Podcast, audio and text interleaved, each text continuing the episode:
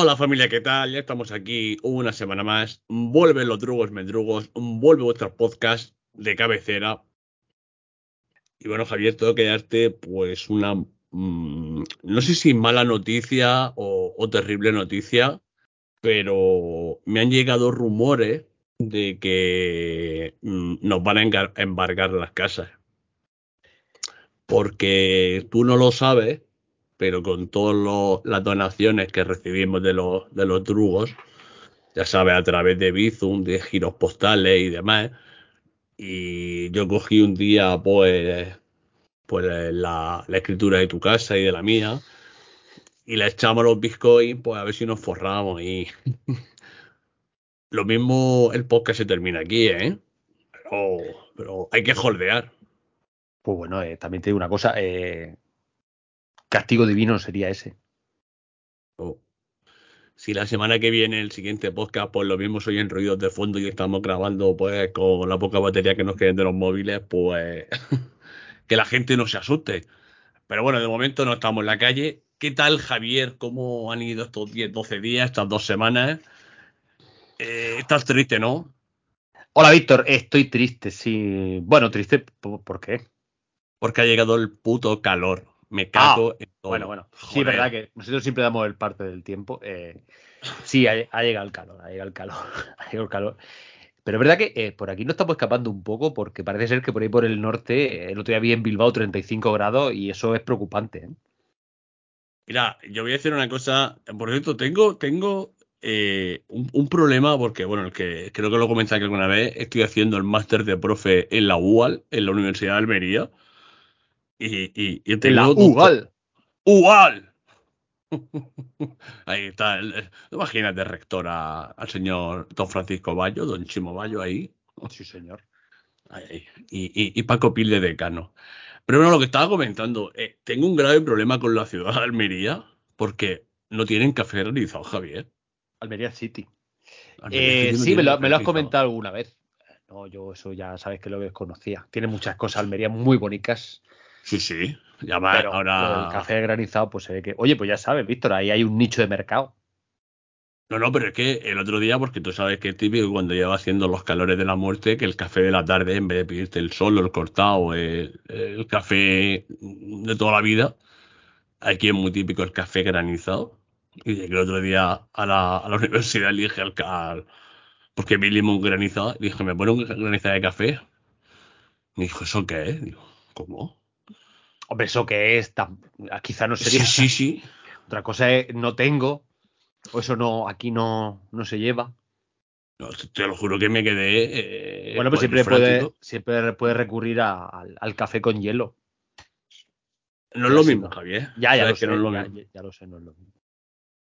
Y, y sabe otra cosa que, que, que me pasó, que, y, y lo siento mucho porque ahora me siento, eh, mira que la relación que tenemos Javier y yo con Andalucía es muy grande, estamos a 6 kilómetros línea recta, moralmente casi que más andaluces que, que murcianos, pero es que el otro día vi una agresión al patrimonio cervecero en la universidad y me quedé loco, porque yo es que nunca lo había visto, Javier, una chandy, tú sabes lo que es, una clara, o sea, eh, eh, digamos, refresco, re- refresco, Sí, sí.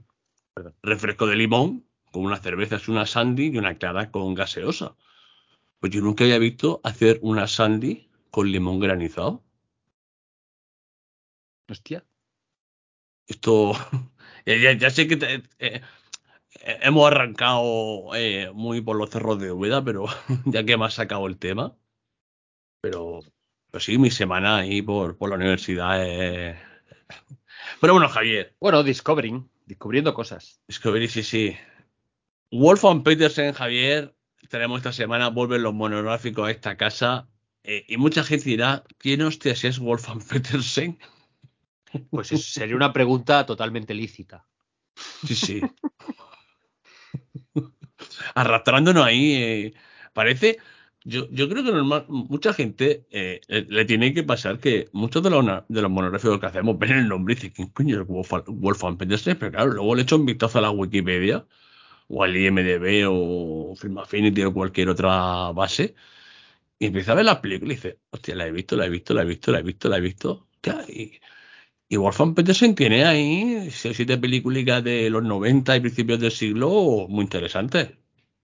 Totalmente. Eh, y aparte, un director que, que, bueno, a mí no se me había escapado, porque, bueno, porque tú sabes de, de, de mi de mis filias para con los títulos de crédito y ver quién hace cada cosica. Y Wolfgang Petersen siempre lo tenía en la memoria, pues igual que tenemos a Roland Emmerich, que es casi casi de, de, la quinta, aunque sale un poquito después.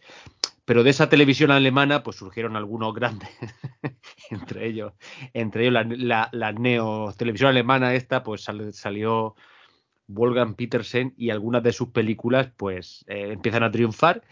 El, el hombre lleva lleva su, su quehacer, sus quehaceres a Hollywood y allí básicamente ya se instala y se convierte pues en un director, la verdad que bastante bastante loable. ¿eh? Yo, yo algunas de sus películas las la, reivindico y, de hecho hoy voy a reivindicar una que cuando me dijiste el otro día, porque este, este programa se lo debemos o se lo debéis a, Gran Víctor.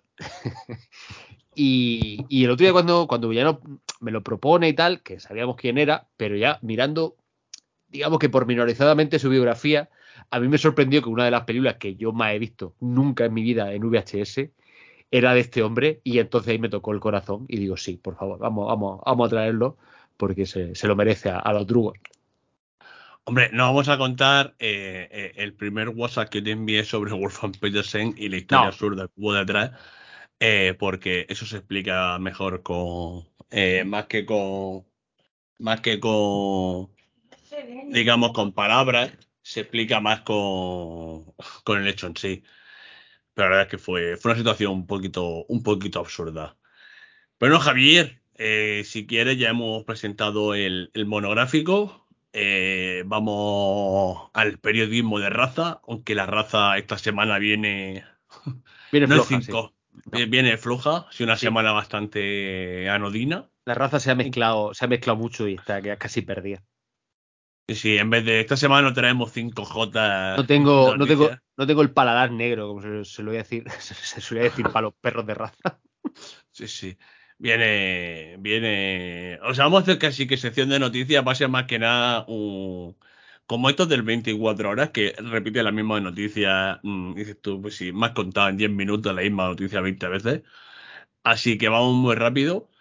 Incluso si quieres, Javier, fíjate que no vamos a hacer ni cabecera porque oh. no, no vamos a ni cabecera. No, porque son cosas muy, muy puntuales, así que la, la, la, decimos bastante rápido y nos vamos a centrar con Wolfgang Petersen porque tiene varias cosas y luego que la gente dice, hostia, qué cabrones, como veis siempre a las tres horas y media y, y no puedo, así que voy a ir muy rápido. Pues bueno, eh, vamos a empezar, Javier, por una de tus sagas favoritas que la viste en el cine el primer día que se estrenó, como es Dune. Eh... Esperemos que. Porque eh, ya se conoce Javier eh, qué actor va a interpretar al emperador de, del universo de Dune eh, en, su segunda parte. Y si ya de por sí, pues el, caché de actores pues que estaban en esta saga pues era muy, bueno. La verdad es que el casting era, bastante top. Pues Javier se suma, Christopher Walken va a ser el emperador sí, de, de Dune. Mm, Bien, ¿no? Nada, nada que objetar. Ahora que Christopher Walken, yo qué sé, tío, llevo unos, unos años que este paga la hipoteca, hace peliculones, o sea, eh, yo, está Christopher Walken ahora mismo que no sabe, eh, no sabe si está en misa o está repicando eh, a la hora de coger papeles, pero ya, pero un actorazo como la copa de un pino. Sí, señor. De hecho, Luego, de hecho yo, como siempre, yo voy a meter aquí puya haciendo meta podcast. Nosotros tratamos a Christopher Walken cuando estuvimos hablando de, de la película de cuando, cuando estuvimos hablando de nuestro amigo Michael Chimino, el cazador, que ahí sale Michael, eh, ahí sale el gran Christopher Walken con ese pañuelo rojo famoso. Pues nada, oíganse el, el podcast. sí, sí. Eh, película en el, el, cazador. Dennos Yo, escuchas. Sí, sí. y dineros, que está la cosa muy mal. Dinericos.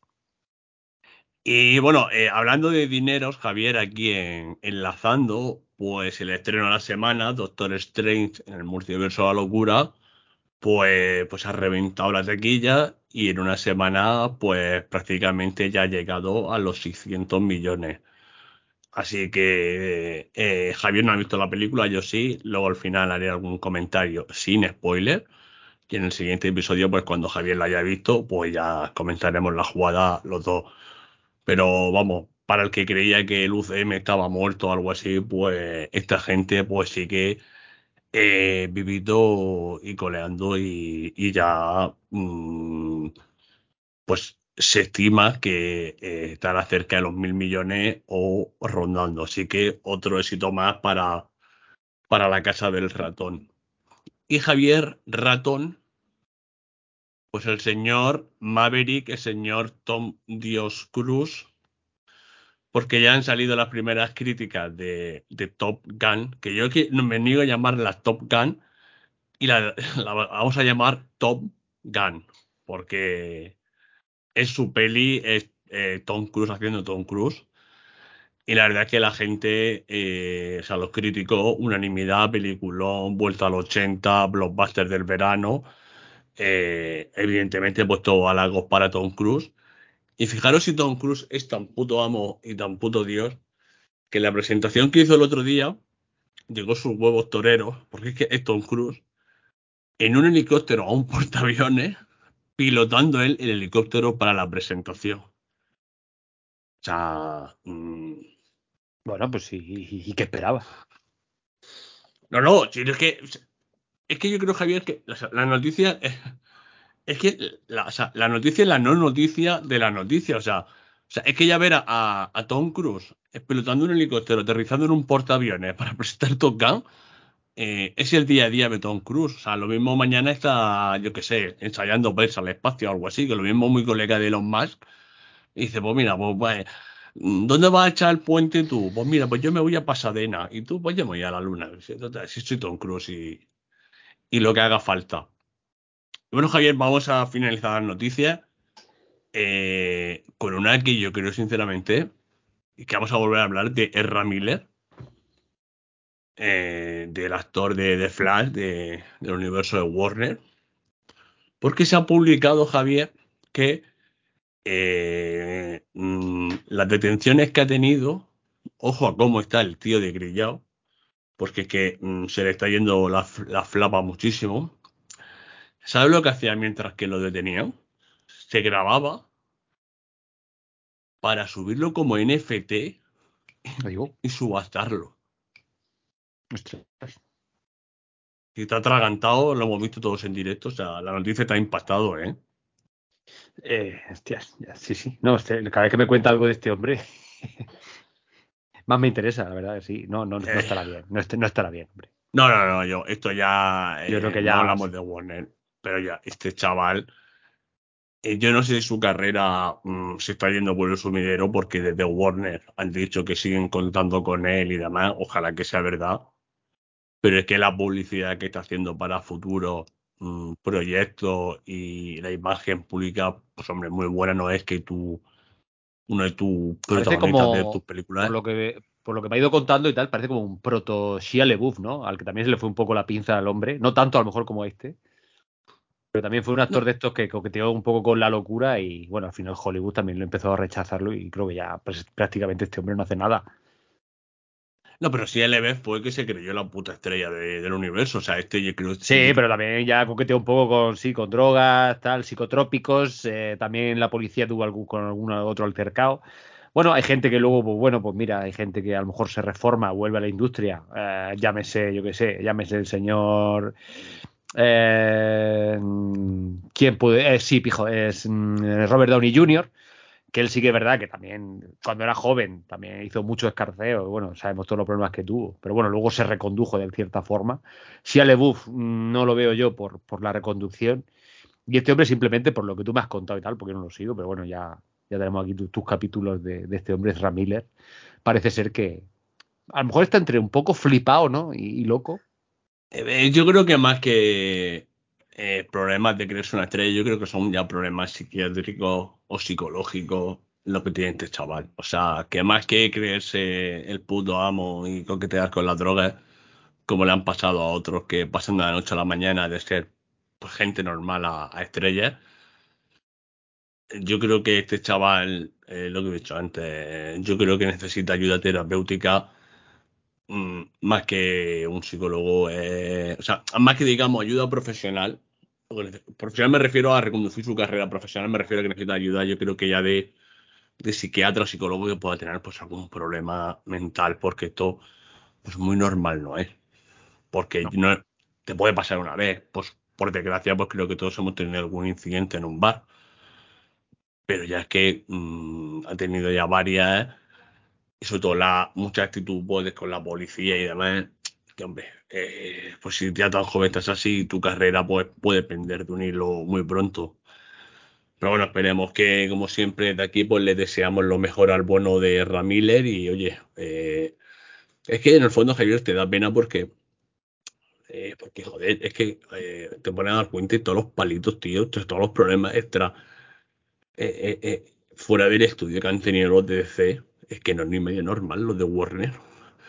Eh, ahora con Ezra Miller, lo de Amber Heard eh, y Johnny Depp, que también hay gente que pide que la saquen de Aquaman. Eh, la triste, el triste fallecimiento de la hija de Zack Snyder, los problemas que hubo pues, eh, cuando se tuvo que acabar la Liga de la Justicia. Es que, mm, joder, es que prácticamente ninguna película salió medio normal. Sí, es una pena. Pero bueno, de todas formas, sí que es verdad que Batman más o menos parece ser que, que le ha ido bien a, a DC Sí, y a Warner. bueno, Por lo menos por esa parte. Pues nada, que sigan, a ver si cogen ya la, la buena onda. Sí, sí, imagina, pues porque. Por eso hay que fíjate, el, el- fíjate que esta semana está pensando de que cuando se estrene eh, Flash, que, que al final se ha retrasado también, será el año que viene, que supuestamente sea el reinicio pues, de todo este mundo de, del DCU y demás, a ver en qué se queda. Podemos hacer un programica repasando mm, mm, el DC en el cine, que no, lo hemos tratado porque es que a diferencia de, pues de la competencia, pues, eh, pues no han tenido un plan, no sé, un plan, ahora sí, ahora no, tal, muchos problemas, ¿eh? Pero que parece que después de, de la peli de Flash, pues esto se pone en forma. Pues a lo mejor tenemos algún experto en DC y vemos qué ha pasado con toda esta gente. Pero bueno, gente, hasta aquí las noticias. Ya hemos visto que eh, ha sido una semana muy sosa y además había poco comentar. Eh, no hay sección. Tenemos a, a Ferrer ahora mismo de puente. Pero el que no está de puente es Wolfgang Petersen Javier. Vamos a empezar ya con el monográfico. Así que con todos ustedes, Wolfgang Petersen. Retales, chapuza y pastiche, remiendos, tapujos y parches. Todo funciona, pegotes, qué carnaval, qué pitote, vaya chapuza que hay. Echa el freno, Madaleno, que me pisas el terreno, equilibrios y piruetas al son de una pandereta coyunturo y estructuro, pa' luego llevarme un duro, y el parásito pelele se hace el amo de la tele. El desnudo prohibido, los bebés nacen vestidos, dedo gracias por la gracia de la ilustre dedocracia. Es mucho más conveniente ser de Dios que ser decente, valga enchufe por talento y a vivir todos del cuento. Retales, chapuza y pastiche, remiendos, tapujos y parche. Todo funciona, pegotes, qué carnaval, qué pitote, vaya chapuza que hay.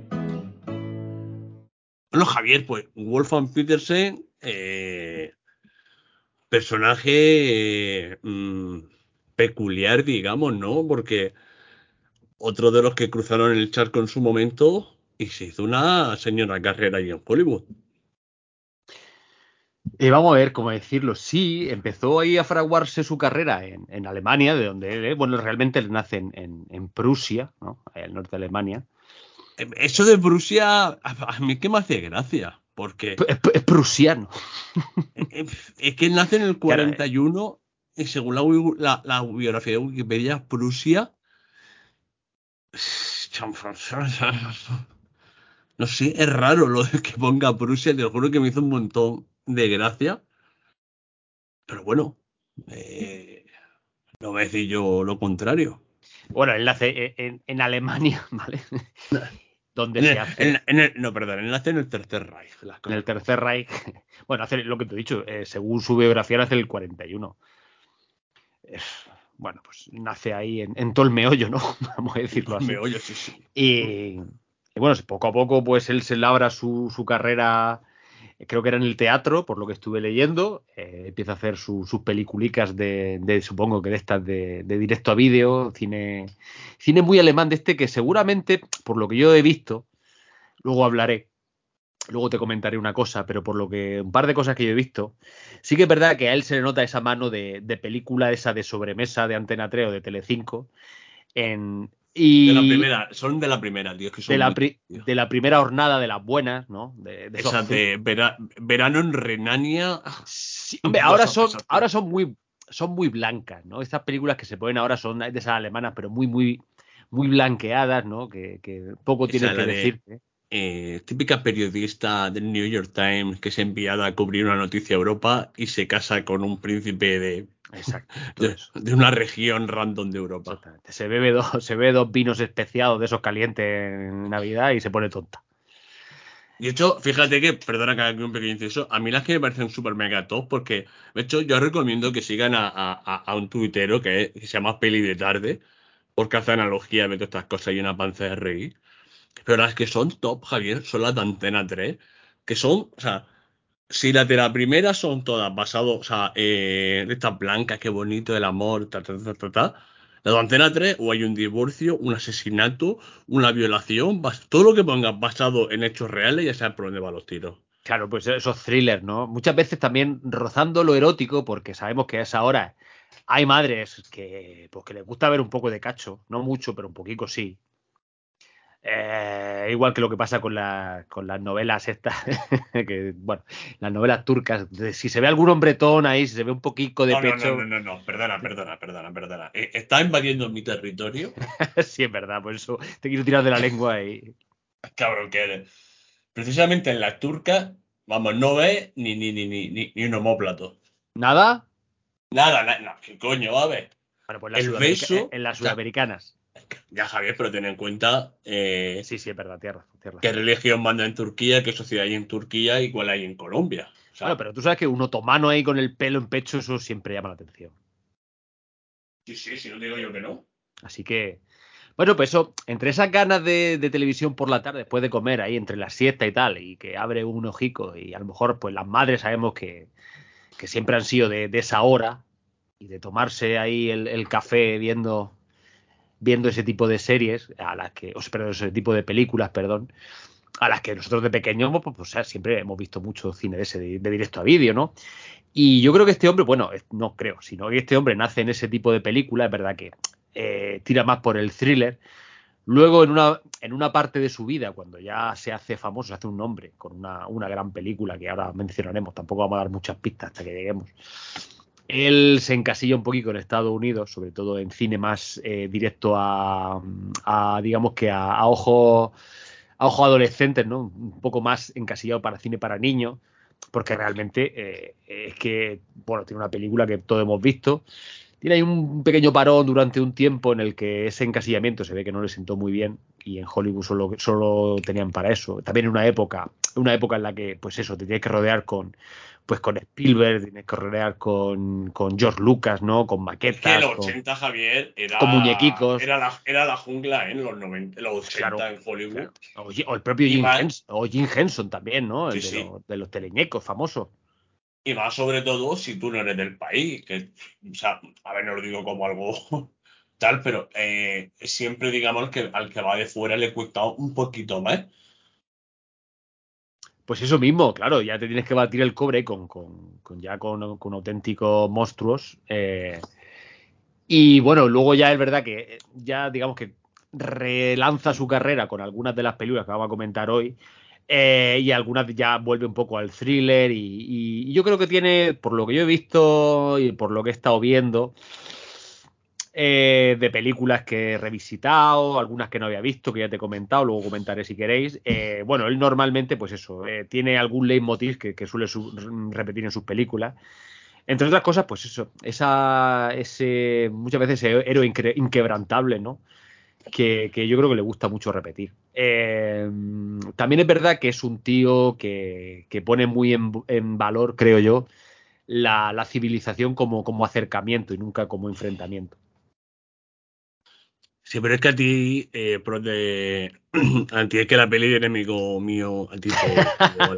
Ah, Bueno, sí, ahora, ahora ya comento todo esto. sí, sí. Y es más, de hecho, yo voy a recomendar aquí una película que a lo mejor nadie ha visto. A lo mejor soy el único loco que la ha visto mil veces, que no lo sé, porque el otro día que tú me dijiste que no, que no la habías visto, no tienes ni puta idea No, no. mucho real. Pero bueno, yo o sea, es que no sé por qué yo esta película, ay, no llegó, esto llegó a mis manos, llegó a un, de- un VHS a mi casa y esa película yo la he visto millones de veces porque también es, es la primera vez que a lo mejor coqueteaba yo con la ciencia ficción.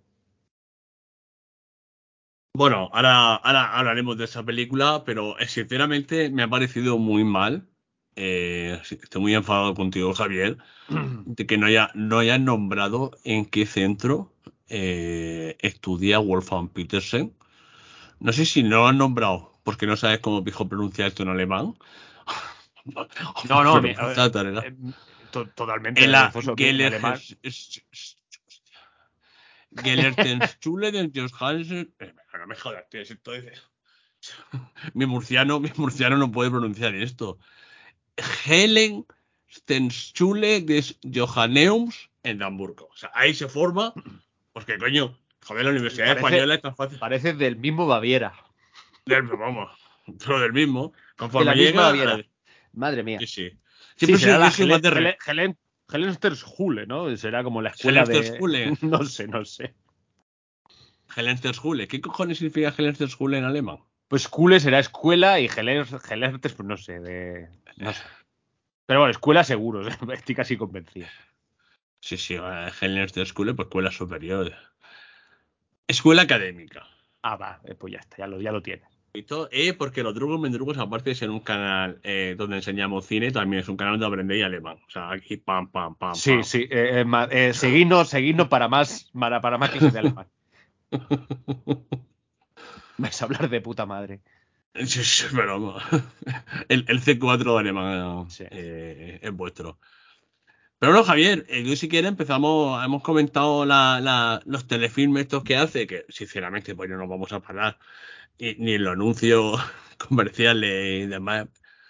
Pero eh, de repente, Javier, eh, eh, esto del submarino es algo, eh, un experimento súper raro porque esto es si no tengo yo malentendido, esto es una, o sea, un telefilm, que no una serie, que se rueda para la televisión alemana de seis capítulos, que es, en Alemania es un éxito, se la llevan en Estados Unidos, la recortan, o sea, la vuelven a cortar y a montar, y hacen una película. Exacto. Es más, de hecho, eh, esta película tiene, tiene un éxito, no entre el público, creo, por, por lo que, por lo que sé, pero entre la crítica realmente eh, es una película bastante comentada, incluso se- en, del 80 y se me ha olvidado, del 81. O sea, nuestro Ah, año, Javier, bu- por Dios. bu- buen año, buen año, exactamente. Buen año, me- mejor año de ver. El mejor año de ver. Y lo mejor de todo es que esto, o sea, este, es que no como este trampantojo de película, este experimento, este, esto es nominado al, al, al Oscar a la mejor dirección y al mejor guion adaptado. Y de hecho, eh, de hecho, ahora yo la voy a comentar esta película muy por encima, pero si queréis, porque yo de hecho esta película el- había visto trozos, creo que hace poco la pusieron en la 2, como un homenaje también un poco a, a- bueno, como un homenaje, como un, digamos que como una respuesta, ¿no? A la invasión rusa eh, de Ucrania, como porque esta película se le ha tachado de muchas cosas, eh, tachado en el buen sentido, vamos a decirlo así, o positivamente, eh, se le ha también dicho que es una película antibelicista. Yo después de verla, eh, ahora diré mis cosas, pero yo tengo una, no es que, no es que, no, digamos que claro, es muy fácil, es muy difícil, perdón, empatizar con, con una, digamos que con una tripulación nazi, ¿no? Pues muy, muy complicado. sabemos de si, eres, efecto si eres Tom Cruise en Valkyria. Vale, sí. eh, exacto. exacto. es muy difícil empatizar con, con lo que estás viendo en pantalla, pero es verdad que el bueno de Wolfgang Petersen, yo después de ver muchas películas de él, después de retomar algunas, de reverlas, de, de- pensar en, su cine, es verdad que yo creo que es un gran contador de historia. Y es fácil empatizar con lo que él te está contando. Ya puede estar más o menos de acuerdo o no en lo que te está contando. Esta película antibélica es, bueno, yo creo que no, yo creo que lo, lo que, bueno, tiene algunos puntos, ahora si quieres comento, pero es verdad que tiene, yo creo que es una historia muy bien contada, porque es una historia claustrofóbica contada dentro de un, dentro de un submarino. Submarino. Y yo me vi- y yo me he visto la, yo me he visto la versión del director, que la tenéis en Netflix, que son, pues eso, 3 horas y 40 minutos. eh, y la verdad que es una película que sí que es verdad que se le puede hacer larga si no, si no empatizas mucho con el cine bélico subgénero submarino, que hay películas de estas tal. Pero es verdad que algún día, algún día aquí vamos a hacer un especial submarino. Sí, esto lo hemos hablado Víctor y yo, algún día lo queremos traer, pues bueno, quizá este sería un buen punto de partida, si bueno, si hiciéramos lo del submarino, pues también la traeríamos otra vez, pero bueno, vamos a comentarla por encima hoy. Y esta película realmente es una película eh, que más que más que antibélica o, de guerra, que también, es una película sobre, sobre creo yo, ¿vale? Sobre la, la hermandad y sobre, sobre una tripulación, pues que básicamente vaga casi sin rumbo en un momento en el que Alemania está perdiendo, está perdiendo eh, submarinos contra Inglaterra de, una forma, de una forma que ni ellos imaginan. Eh, ellos se embarcan en este submarino. Este, en este submarino embarca un, un tipo que es como un corresponsal del Ministerio de Propaganda alemán, nazi, para que escriba todo lo que pasa allí. Se va a convertir básicamente en la mano derecha del capitán del, submarino. Eh, un líder que es la hostia, realmente lo hace de puta madre este hombre. Creo que luego, de hecho, él salta a Estados Unidos porque la película sí. lo, catap lo, catapulta allí. Y realmente son la, las desgracias que esta gente está pasando en, en, el submarino durante 3 horas y 40 minutos. Salen muy poco a la superficie, cada vez que salen las pasan putas, porque, bueno, pues eh, entre que. Entre los puyazos, quizá al, al, ejército nazi, porque, bueno, pues el, el mismo, el mismo capitán el mismo capitán ya sabe que bueno que la tripulación que tiene es una, tripulación joven, una tripulación con poca experiencia, él es un tipo ya curtido en mil batallas, que sabe que ya él, él, él huele que, que, que, que, Inglaterra está comiendo la tostada, que en un momento de la película lo envían a una misión totalmente suicida, en la que de hecho están a punto de morir. Esto ya pasa casi al final de la película, quien vea la versión, la versión extendida, que es la que he visto yo. Porque realmente yo no he visto la versión corta, yo he visto extendida. Es que no sé hasta dónde la corta llega, pero bueno, la versión extendida al final ya es que también es muy triste cómo esta gente, eh, ya digamos que eh, encumbrada por los nazis como héroes, pues acaban de una forma tan, tan digamos que tan, tan miserable y tan triste. Pero realmente, eh, para mí, más que una película antibélica, que lo es, porque hay un momento en el que en esta película, por ejemplo, cuando ellos salen a la superficie, bueno, después de estar casi dos horas de película y tal, llegan a, a llegan a, por cierto, llevan, llegan a Vigo, a España, para sí. recoger, recoger víveres. Bueno, pues allí llega un momento en el que, pues bueno, ellos desembarcan del submarino, una, una, pequeña parte de la tripulación, entre ellos el capitán, y bueno, se van a ver con los nazis, ¿no? Que están allí, pues eso, celebrando el banquete, los, los tachan de, de, de, héroes, ¿no? Tal. Claro, pues eh, son fanfarrones, ¿no? Es lo que ellos dicen. Y claro, este, el capitán, pues no es un fanfarrón. Toda esa fanfarronería de, de, de presumir de, lo que, de lo que han hecho otros por ti, pero bueno, que es la guerra, entre otras cosas, es asumir órdenes y que otros se lleven el mérito, ¿no? Eso sí que se ve muy bien. Pero realmente la película transcurre en el submarino durante casi tres horas de metraje, eh, una, un, momentos muy claustrofóbicos, y yo siempre lo he pensado, digo, hostia, ¿qué sería vivir en un submarino? En un submarino del cuarenta y tanto, ¿eh? o sea, un submarino estrecho de la hostia. Y esto Wolfgang Petersen lo lleva muy bien a la pantalla. Para mí, sinceramente, es una gran película. Eh, mm, a mí lo que me da la sensación de esta película, Javier, es que más que. Yo creo que la película no es antibelicista porque es una película, quizá a lo mejor no de guerra. Por eso digo que tiene, tiene momentos en los que dices, sí, tal. Para mí no es una película antibelicista, es una película de una hermandad, de, de, de, de una tripulación que en, en, un, en, en, algunos momentos se tienen que se llevar lo uno a lo otro y tienen que sacar las castañas del fuego pues, pues para no hundirse en, el estrecho de Gibraltar vamos vamos a decirlo así.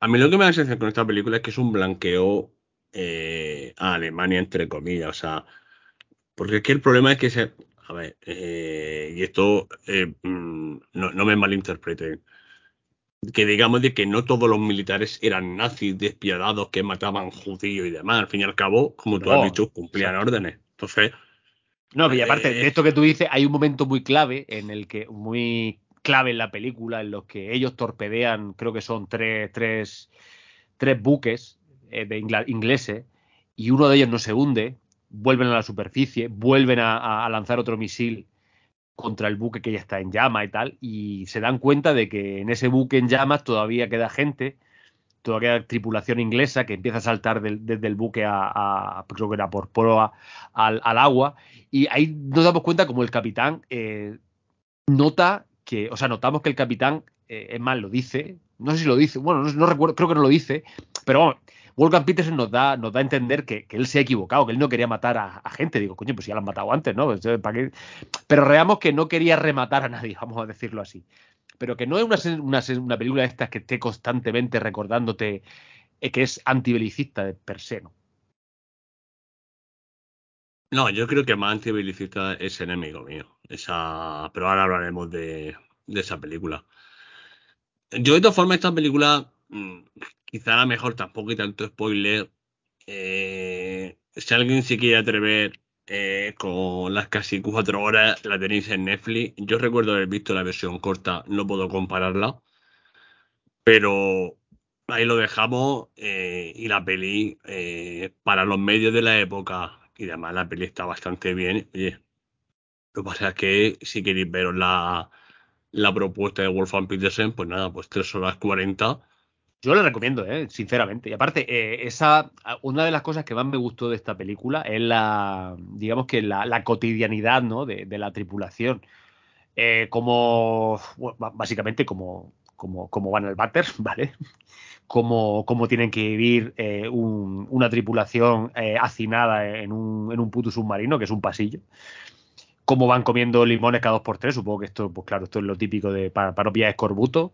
Cómo se les pudre el pan, cómo se les pudre la, la comida, cómo la pasan putas, cómo, cómo, cómo, cómo el olor, ¿no? Que casi que te invade la, la sensación ese de olor en la pantalla, que parece que está oliendo las camas, esos camastros, ¿no? En los que, en los que duermen un, un- en los que tienes que dormir con otra persona rotándote en turnos de, de día y de noche.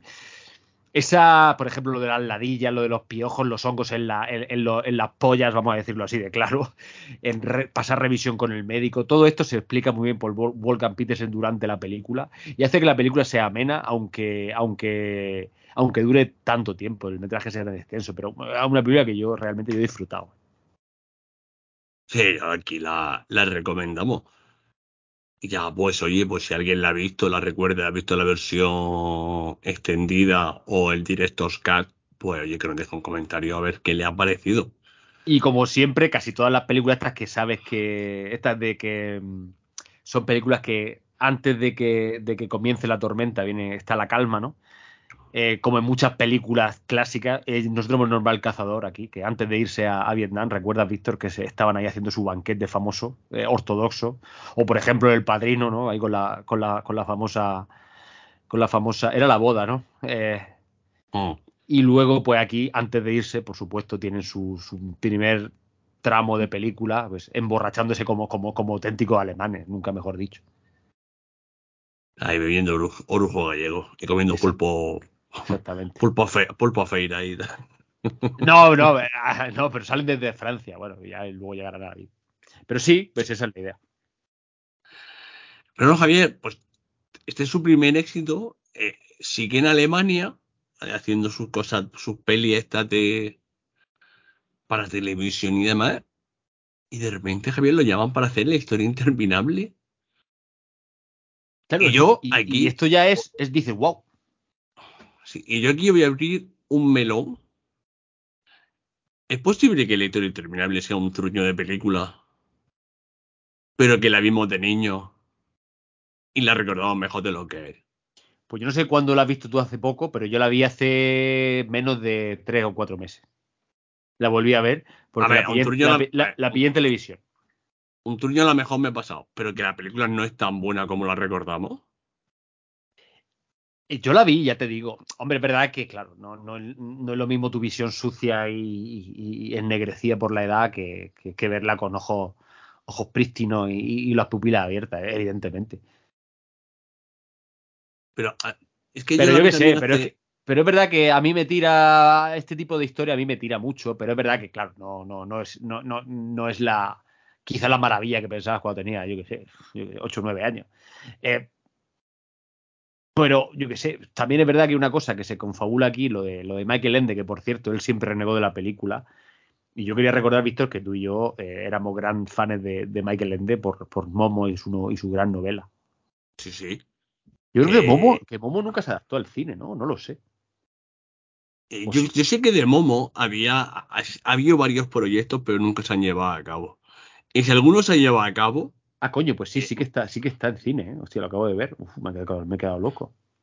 eso te iba a decir que yo recuerdo una producción Italo-. Italo-alemana. O sea, eh, bueno, eh, recordemos también que la historia interminable es alemana, que ni, ni siquiera es estadounidense, porque los alemanes se ve que metieron aquí mucha pasta para competir di- directamente con, con Estados Unidos, ¿eh? Sí, pero por eso tengo que decir que, que, que de repente eh, esta peli eh, se hace mundialmente conocida. Mm, Y yo la vi no hace mucho. Y yo no sé si es porque la banda sonora tan mega épica, eh, el, el monstruo Hombre, tiene- aquel que era Tiene, perro tiene, y eh, Fuyu, el gran Fuyu. el Fuyu, el Fuyu, dio el nombre. Fuyu. Sí, claro, coño. Es que tiene momentos que Eh, no se te olvidan. Que si Bastian y no sé cuánto. Bastian, sí. A- aparte luego esa, mitela- esa mitela- metaliteratura que tiene, ¿no? De cómo él se da cuenta de que él puede salvar la, la novela. Eh, y lo que dices tú, tiene algunos, algunos personajes. Esos personajes que, claro, los ve ahora y son plásticos más no poder. Pero me recuerdo el gigante, ¿no? El gigante, el gigante de piedra, con De que- piedra. Que, que comía piedras, ¿no? Con su triciclo famoso, que hoy te puede parecer absurdo, pero cuando eres un niño, eso- e- estas películas hay que verlas con niños, o que lo vean los niños. Yo creo que todavía fliparán. El gran Fuyu, ¿no? Ese, ese, ese, en- en- era como entre un dragón y un perro raro, ¿no? Eh, Sí, yo pero- qué sé, la Morla, ¿no? La, la, la famosa tortuga. Pues esto quiero decir que eh, yo creo que de esas películas que a lo mejor la ves ya pues con bastante años y que te han pasado, pues fácilmente había pasado 30 años desde que yo la vi, o 20 y bastante. Y, y cuando la vi no hace mucho, a mí es que se me hizo bola. A lo mejor posiblemente vos, porque uno ya, eh, pues, eh, parafraseando al gran Luis Aragonés, pues ya tiene los huevos pelados de, de ver películas y ya la edad. Eh, Pero como a mí ya la película no ha recordado. Y por qué a lo mejor me pone otra de la época. Eh, Yo que sé, rollo los Goonies, ET, eh, no lo sé.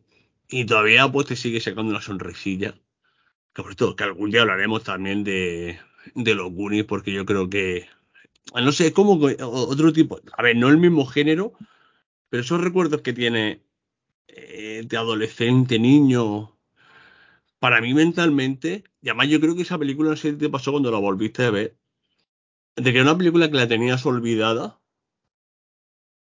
porque yo no me acordaba de la película. ¿Te acuerdas sí de los flashes del, de Fuyu, del, del, hombre este de, de- de- de- del gigante de piedra, de, de cuatro cosas mal contadas, pero no te acuerdas de la película y luego la ves?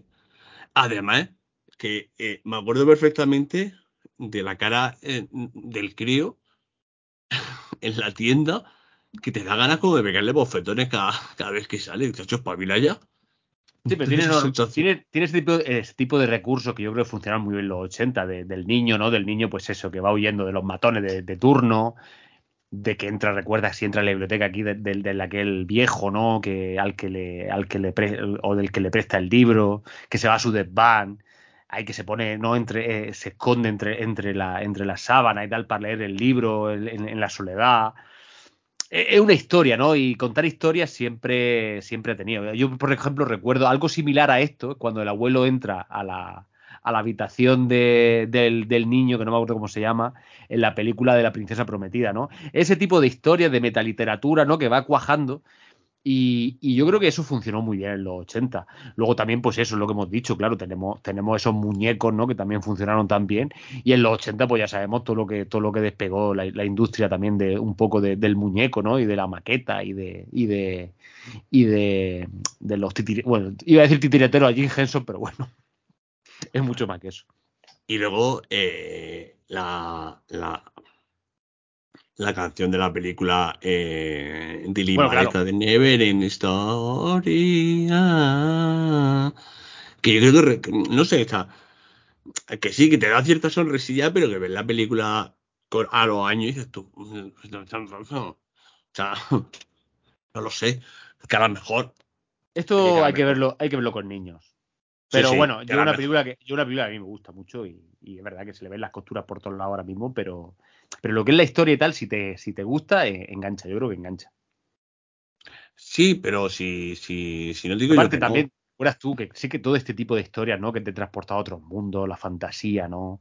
Bueno, nosotros, que coño, si nosotros hemos crecido con, con esta mierda, con, con dragones y mazmorras también, si, si- si es que todo este, todo este, todo este caldo de cultivo es lo que, lo que, en el que no, no hemos criado. Por esto, eh, es que tengo aquí delante, digamos, la, la, la digamos, la, las cosas que usas de la película. ¿Tú te acuerdas de Laurin? Eh, sí, Pues, ¿sabes quién tiene el Laurin original eh, en su oficina? Mm, mm. Es el señor Spielberg. Oh, wow. O sea, dice que Spielberg era muy fan. Y, y se ve, pues, que se fundía y, y como se dice por aquí, por Murcia, o lo japó o puso los, los billetes y lo compró. Yo de todas formas, eh, lo- sí que a lo mejor me queda un comentario muy hater y a lo mejor no era lo que yo quería expresar. No, bueno, pero, Pero- sí, pero, coño, pues sí, a lo mejor la has visto y no te, ya no te llamó tanto la atención. Que puede ser, por eso hay que decir que, oye, que si alguien, de todas formas, eh, podemos hacer aquí una- un experimento social aquí que hay tanto, tanto truco con, con niños que se la pongan a ver qué le parece. Lo para es que un niño pues de 7 8 años pues ya tiene el culo pelado de películas. Joder, el otro día, por ejemplo, eh, cuando fui a ver Doctor Strange, eh, además que fue con Luis, coño, había niños de 4 y 5 años, claro. Tú le pones una de Marvel ahora y le pones este interminable o lo que dice, me estás contando aquí, no hay, no hay ni chicha. Hombre, si son de esos que ven ahí el cine ahí con avidez y le gusta, no sé, yo creo que esta historia siempre calan, van más allá del, del, del efecto especial. Ahora, claro, sí. Eh, No, es lo, pero claro, claro. no, no- no es lo mismo, evidentemente. En aquella película también había efectos especiales, ¿eh? Porque fui el hombre dragón, a lo mejor No, más, digo que, digo, que, práctico. digo que no es el efecto especial de, de hoy día, ¿no? El, el- el- Ah, bueno, el- claro. digital, claro. Ahí Estamos todos en, en analógico, en, en, en, en cartón piedra. Y a, a mí me sigue gustando, pero yo entiendo que a lo mejor un CRE, no lo sé. Pero yo creo que le, le sigue gustando. Yo, yo, yo, bueno, yo rompí una lanza a favor de que, de que puede gustar. Si alguien eh, la ha visto últimamente, oye, pues que nos comente, que a lo mejor, eh, a lo mejor soy yo el hater de, del Internet Terminable y no lo sabía. Pero no, Javier, vamos, yo creo que a. Yo creo que a, a- a- al debate a cuchillo que vamos a tener aquí. Porque yo un amigo mío, fíjate que no lo había visto. Las cosas como son, no voy a. No voy a. Yo no lo he visto toda la filmografía de todos los directores del mundo mundial, ni Javier tampoco, pero esta a mí se me había escapado. Y, y el otro día, el sábado, o sea, bueno, hace dos sábados, cuando yo le comenté a Javier esto, me dice, hostia, Wolfgang Petersen, Javier, ¿qué te parece? Y se queda pensando, y dice, hostia, se cree que tiene una película que a mí me encanta, que la tengo en VHS, se llama Enemigo Mío. Y hostia, y te ves la portada, portada ochentera, como ya sola, y la portada hecha para atrás, las cosas como son. Sí. O sea, mm, O no. Bueno, ya depende de, de- de lo que te guste, claro. Yo digo una cosa, esa portada tú se la pones a cualquiera y lo primero que piensa es que esto es eh, em, serie Z, porque esa portada tira para atrás un huevo. Y la película a mí se me ha hecho muy dura, pero durísima.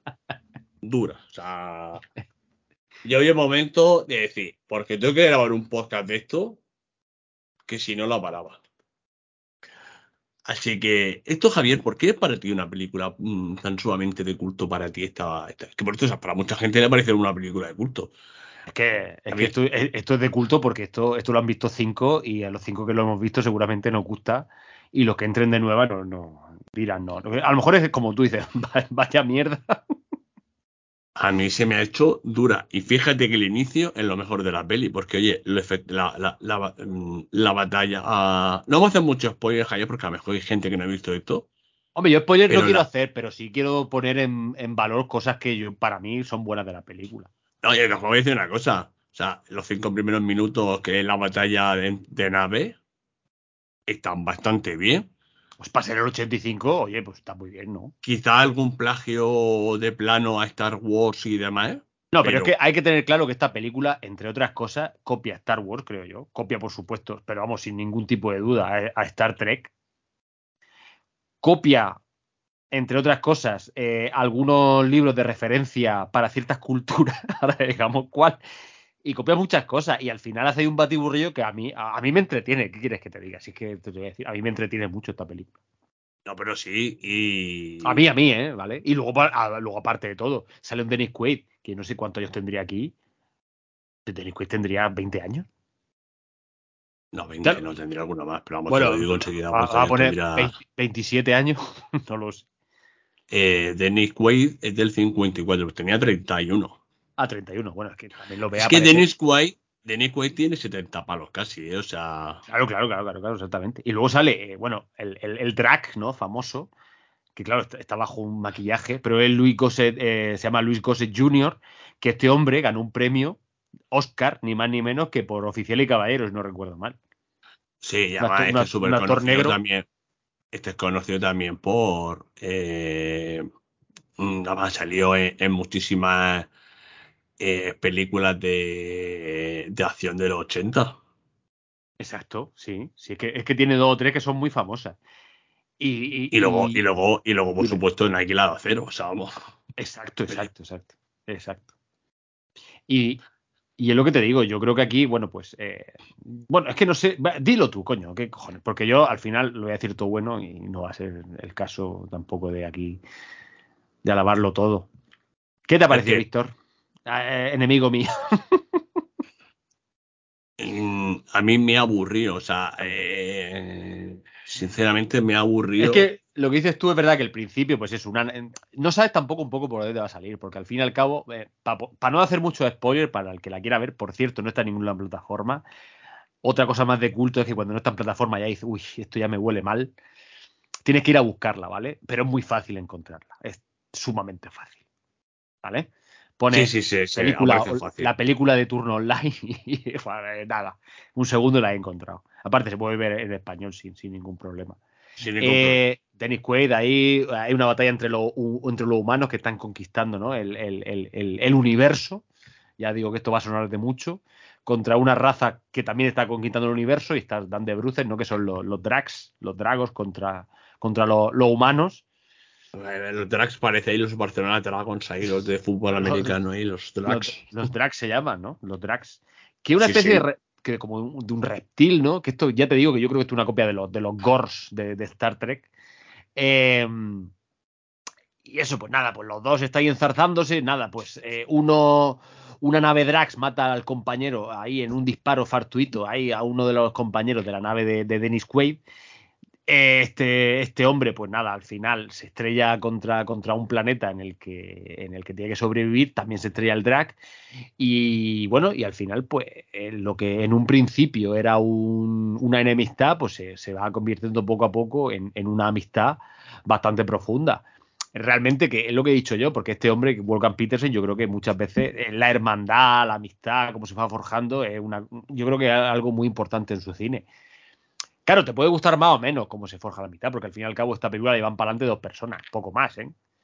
¿eh? luego es verdad que algunos puntos te pueden parecer absurdos, no te pueden gustar, pero para mí los dos personajes principales, yo creo actúan de puta madre, realmente. Es verdad que uno actúa debajo de una capa de maquillaje bastante que a lo mejor no te deja muy, muy bien gesticular. Pero para mí la película es eso, es una hermandad. Incluso hay un momento, ya te digo, porque yo creo que eh, cuando ya te deja un poco la ciencia ficción aparte, también hay momentos muy vivos en el, que hay un libro, ¿no? Un libro fundador, parece que hay como un pequeño mesías que, viene, eh, hay un hijo, ¿no? Que nace, como un avenimiento, una cosa muy rara que yo creo que también hay una copia aquí de, bueno, de cualquier, de cualquier texto, vamos a decir, sagrado, bíblico, lo que tú quieras pensar también. Y esa hermandad que se forja entre los dos llega un momento en el que, en el que bueno, pues que Es que no, no voy a hacer spoiler. En el que, bueno, pasa algo, ¿no? Y, No. Y, y la cosa cambia un poquito, pero bueno, yo qué sé.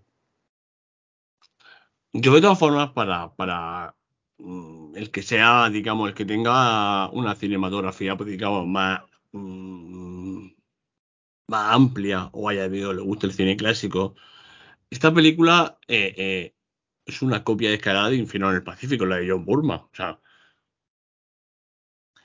Entre otras mm, cosas, sí. Y, y luego también es verdad que si hay un momento en el que, por ejemplo, el drag está nadando, y es otra, que yo creo que es otra puta copia descarada de, de la cosa del pantano, de películas de estas de. películas de estas clásicas, ¿no? De, de- monstruos. Son muchas cosas, son muchas copias, son muchas pequeñas copias que yo creo que al final, entre tanta copia, eh, a lo mejor, yo creo que al final el, el hombre, Wolfgang Peters, al final hace una, una cosa que es bastante creativa, yo que sé, que tampoco es, bueno, que son muchas pequeñas copias, pero que al final hace una, una, una película que yo, yo creo que bastante, bastante entretenida. Para mí, ¿eh? siempre, yo sigo mi punto de vista. de todas Yo creo que formas, sí, eh, pero esta película no la voy a criticar.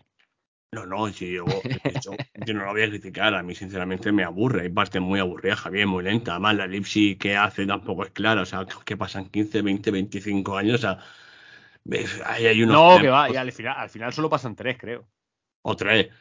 Yo, Sí, es básicamente, verdad, es verdad que elípticamente lo que es el tiempo, quizá manejarlo en el, en, la- en el montaje no está muy bien hecho.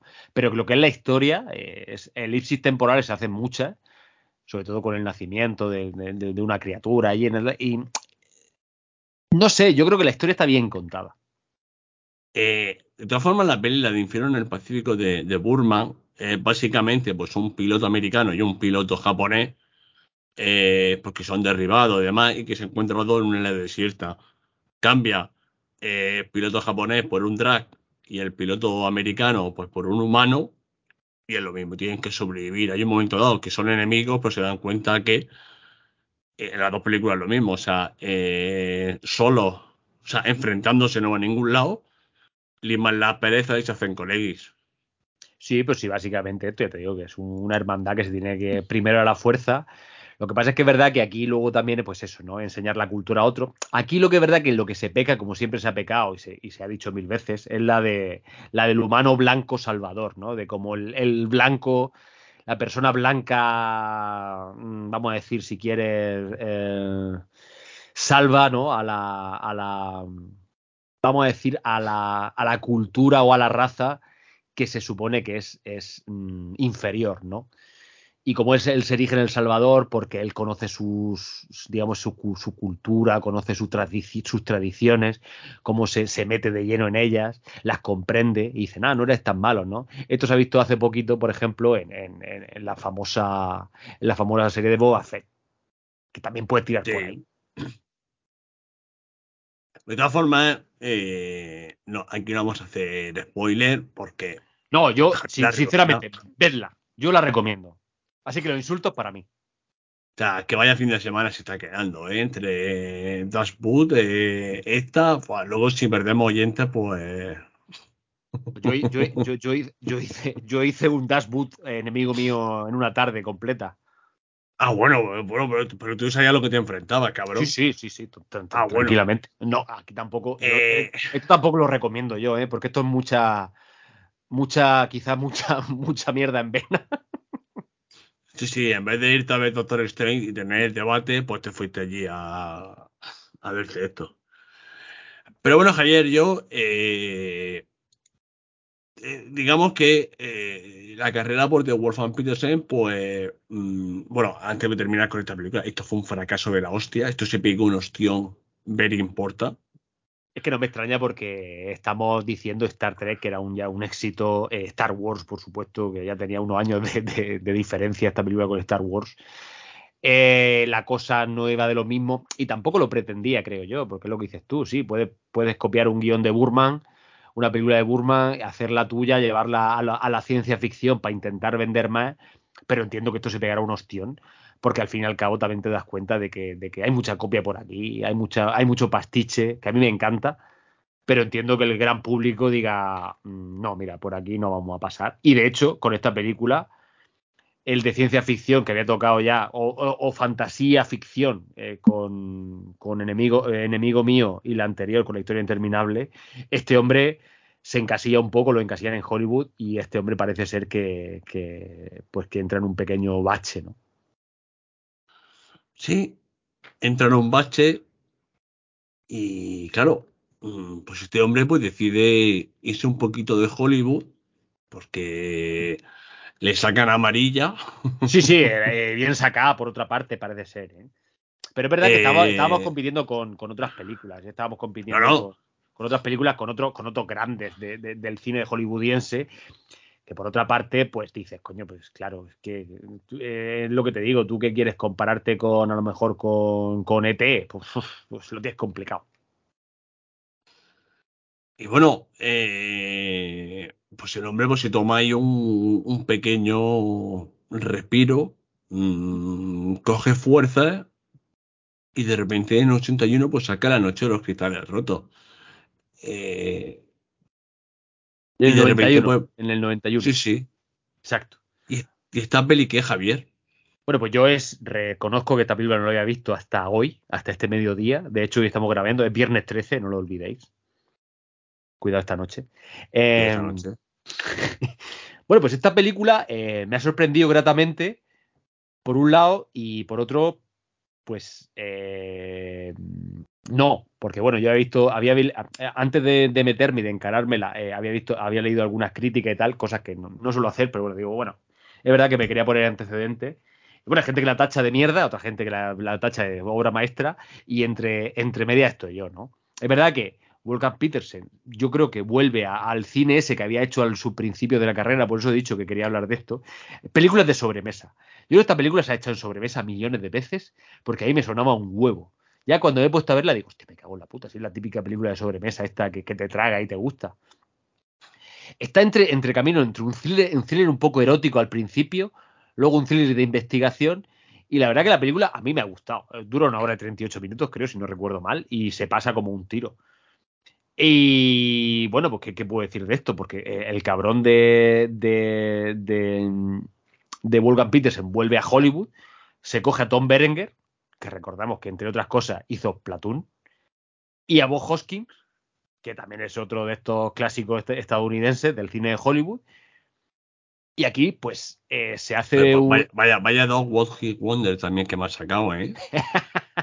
no, me, Tom, de Tom Berenger. Tom Berenger no tanto, pero bueno, Hoskins quizás sí, yo qué sé.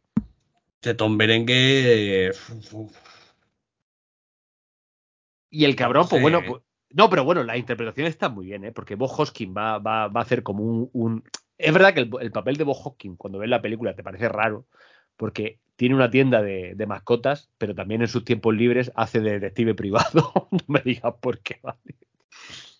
Y Tom Berenger, que al final, pues él hace de, de, marido de Greta, Greta Skaki, que se llama la, protagonista, que va a ser una fe fatal al uso, eh, eh, y que bueno, él, él, tiene un accidente con la mujer eh, pierde, pierde un poco, pierde la, memoria, pero no toda, sino que bueno, tiene un tipo de amnesia en la que no recuerda quién era, no recuerda su pasado con la mujer. La mujer, pues nada, está a su lado. Al principio parece una mujer muy amable, ¿no? Una mujer, eh, digamos que em, a los pies del marido, ¿no? Que quiere ayudarle para todo. Una mujer muy anegada. Eh, que tiene un casoplón, tiene mucho dinero, intenta que, recuerde su vida anterior, pues bueno, pues claro, por, lo que se ve en los primeros compases de la película, eh, él dice, ah, bueno, si yo tenía una vida, una tenía modélica, tal, era un arquitecto que tiene también algunos proyectos en mente, tiene unos proyectos en, San Francisco. Y claro, eh, todo esto te recuerda vagamente a, un vértigo de, de, Hitchcock, que, que, eso es el problema, que las comparaciones siempre pueden ser odiosas, porque Vértigo, si no recuerdo mal, también se transcurre en San Francisco. Y claro, no vamos a comparar las películas, porque Vértigo es Vértigo, eh, Vértigo es seguramente una de las mejores películas de la historia del cine, esta no. Pero bueno, todo eso que te recuerda vagamente a Vértigo, pues bueno, pues eh, Wolfgang Petersen otra vez más lo lleva a su terreno, al terreno de directo a vídeo, de, de, decir vamos a hacer una película de sobremesa, y se queda una película muy pintona. Claro, tampoco voy a decir aquí un spoiler porque aquí estas de estas películas que cuando llega ya, cuando se está acercando al final, son de estas de, culo torcido, de, plot, twist, que dice, ¡guau! No te esperas nada o te lo esperas todo. Pero son una película que al final te va dando eh, con pequeñas dosis, ese thriller, ¿no? Que, a pequeñas dosis te va empezando a descubrir los misterios y ya el propio, el propio Tom Berenger va descubriendo quién es su mujer, quién es él, por qué contrató en un momento a, un detective privado que, en sus ratos libres eh, pone inyecciones a animales, ¿vale? Una película que parece, puede parecer muy absurda en principio, pero bueno, que poco a poco eh, yo creo que para películas de esta de sobremesa de pocas pretensiones, queda una, muy buena película. Yo la recomiendo, no voy a decir nada más de esta película, eh, otra vez más, no está en ninguna plataforma, pero es muy fácil de encontrar. Yo he hecho por encontrarla y la he encontrado a los 30 segundos de buscarla. Y ya está. Es que no puedo decir más nada, pero de estas películas que si te gusta esto de, un poco de descubrir el final ahí, un poquito del culo torcido y decir, ah, ah me, quería engañar, cabrón. Y Volga Peterson, pues bueno, pues dentro de su presupuesto, de, de, lo que hace, oye, pues para volver a Estados Unidos lo hace de puta madre. Sí, sí, no te digo yo que no, pero mm, de momento.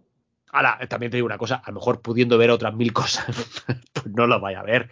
Pero oye, oye, yo te la recomiendo, ya te digo, si, si sois de estos de, del cine granulado de, media tarde, pues adelante con ella. Por supuesto que sí, a mí me, a mí me gustó, me, me lo ha hecho pasar bien. Hay intriga, hay alguna teta que otra. ¿Vale? Hombre, ¿Cómo, ¿Cómo, no? Exactamente, hay un, pues un detective privado, un poco de ahí de cine, ¿no? Cine negro, incluso en la Femme Fatal, una mujer ahí muy oscura que, tiene unos deseos, incluso cuando crees que, has descubierto el final, todavía te sorprende otra vez más, incluso una tercera. Yo te digo que es una película que, que yo recomiendo.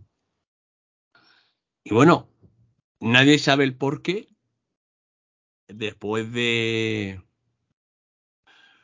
pues eh, quitando Dashwood, que es nominado y demás, eh, una carrera con mucho altibajo y de repente pues, eh, pues, oye, hace en la línea de fuego que esto es un película como la copa de un pino. O sea, y aquí no me baja ni Cristo. No, no, no, no, es más, de hecho nadie debería bajarte porque, bueno, entre otras cosas, ya pues el hombre despuntando, ha hecho algunas películas, tal, famosas, pero claro, es que aquí ya pasa, digamos que pasa ya a jugar en, en la Champions. Sí, sí, o sea. Porque entre, entre, otras cosas, bueno. Reparto, Clint Eastwood, René Russo, John Malkovich. Música, Ennio Morricone. Bueno, aquí está hablando de, está hablando de gente que aquí no vamos a descubrir.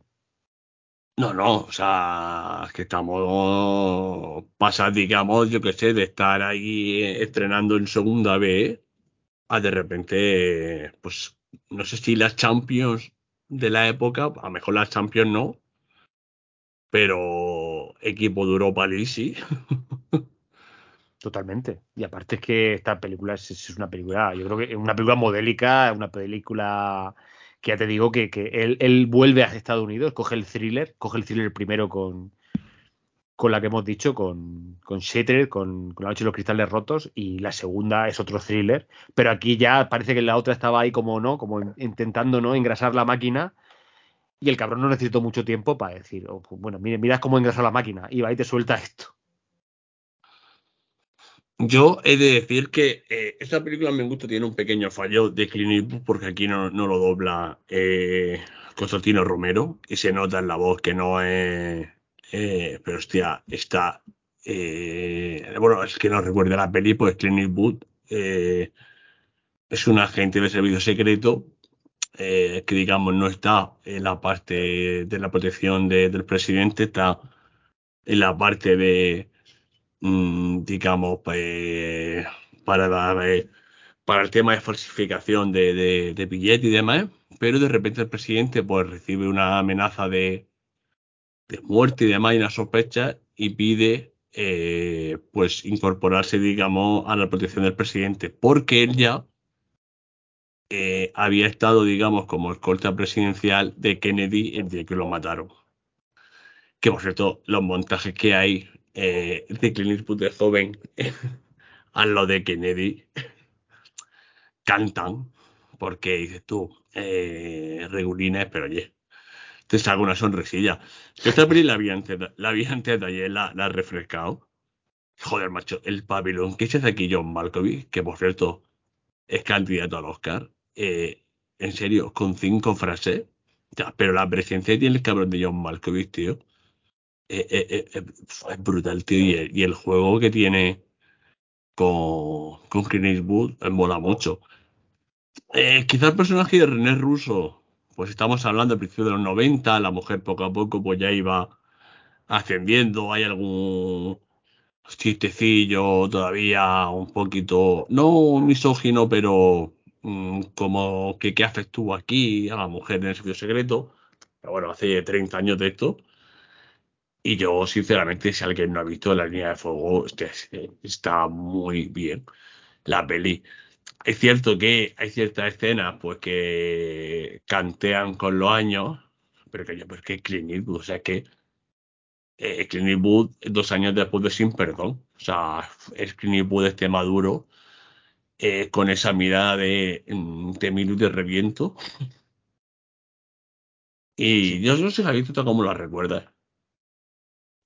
Sí, eh, yo creo que sí. Ya es verdad que un Clint ya no estamos diciendo que es el Clint el, el duro.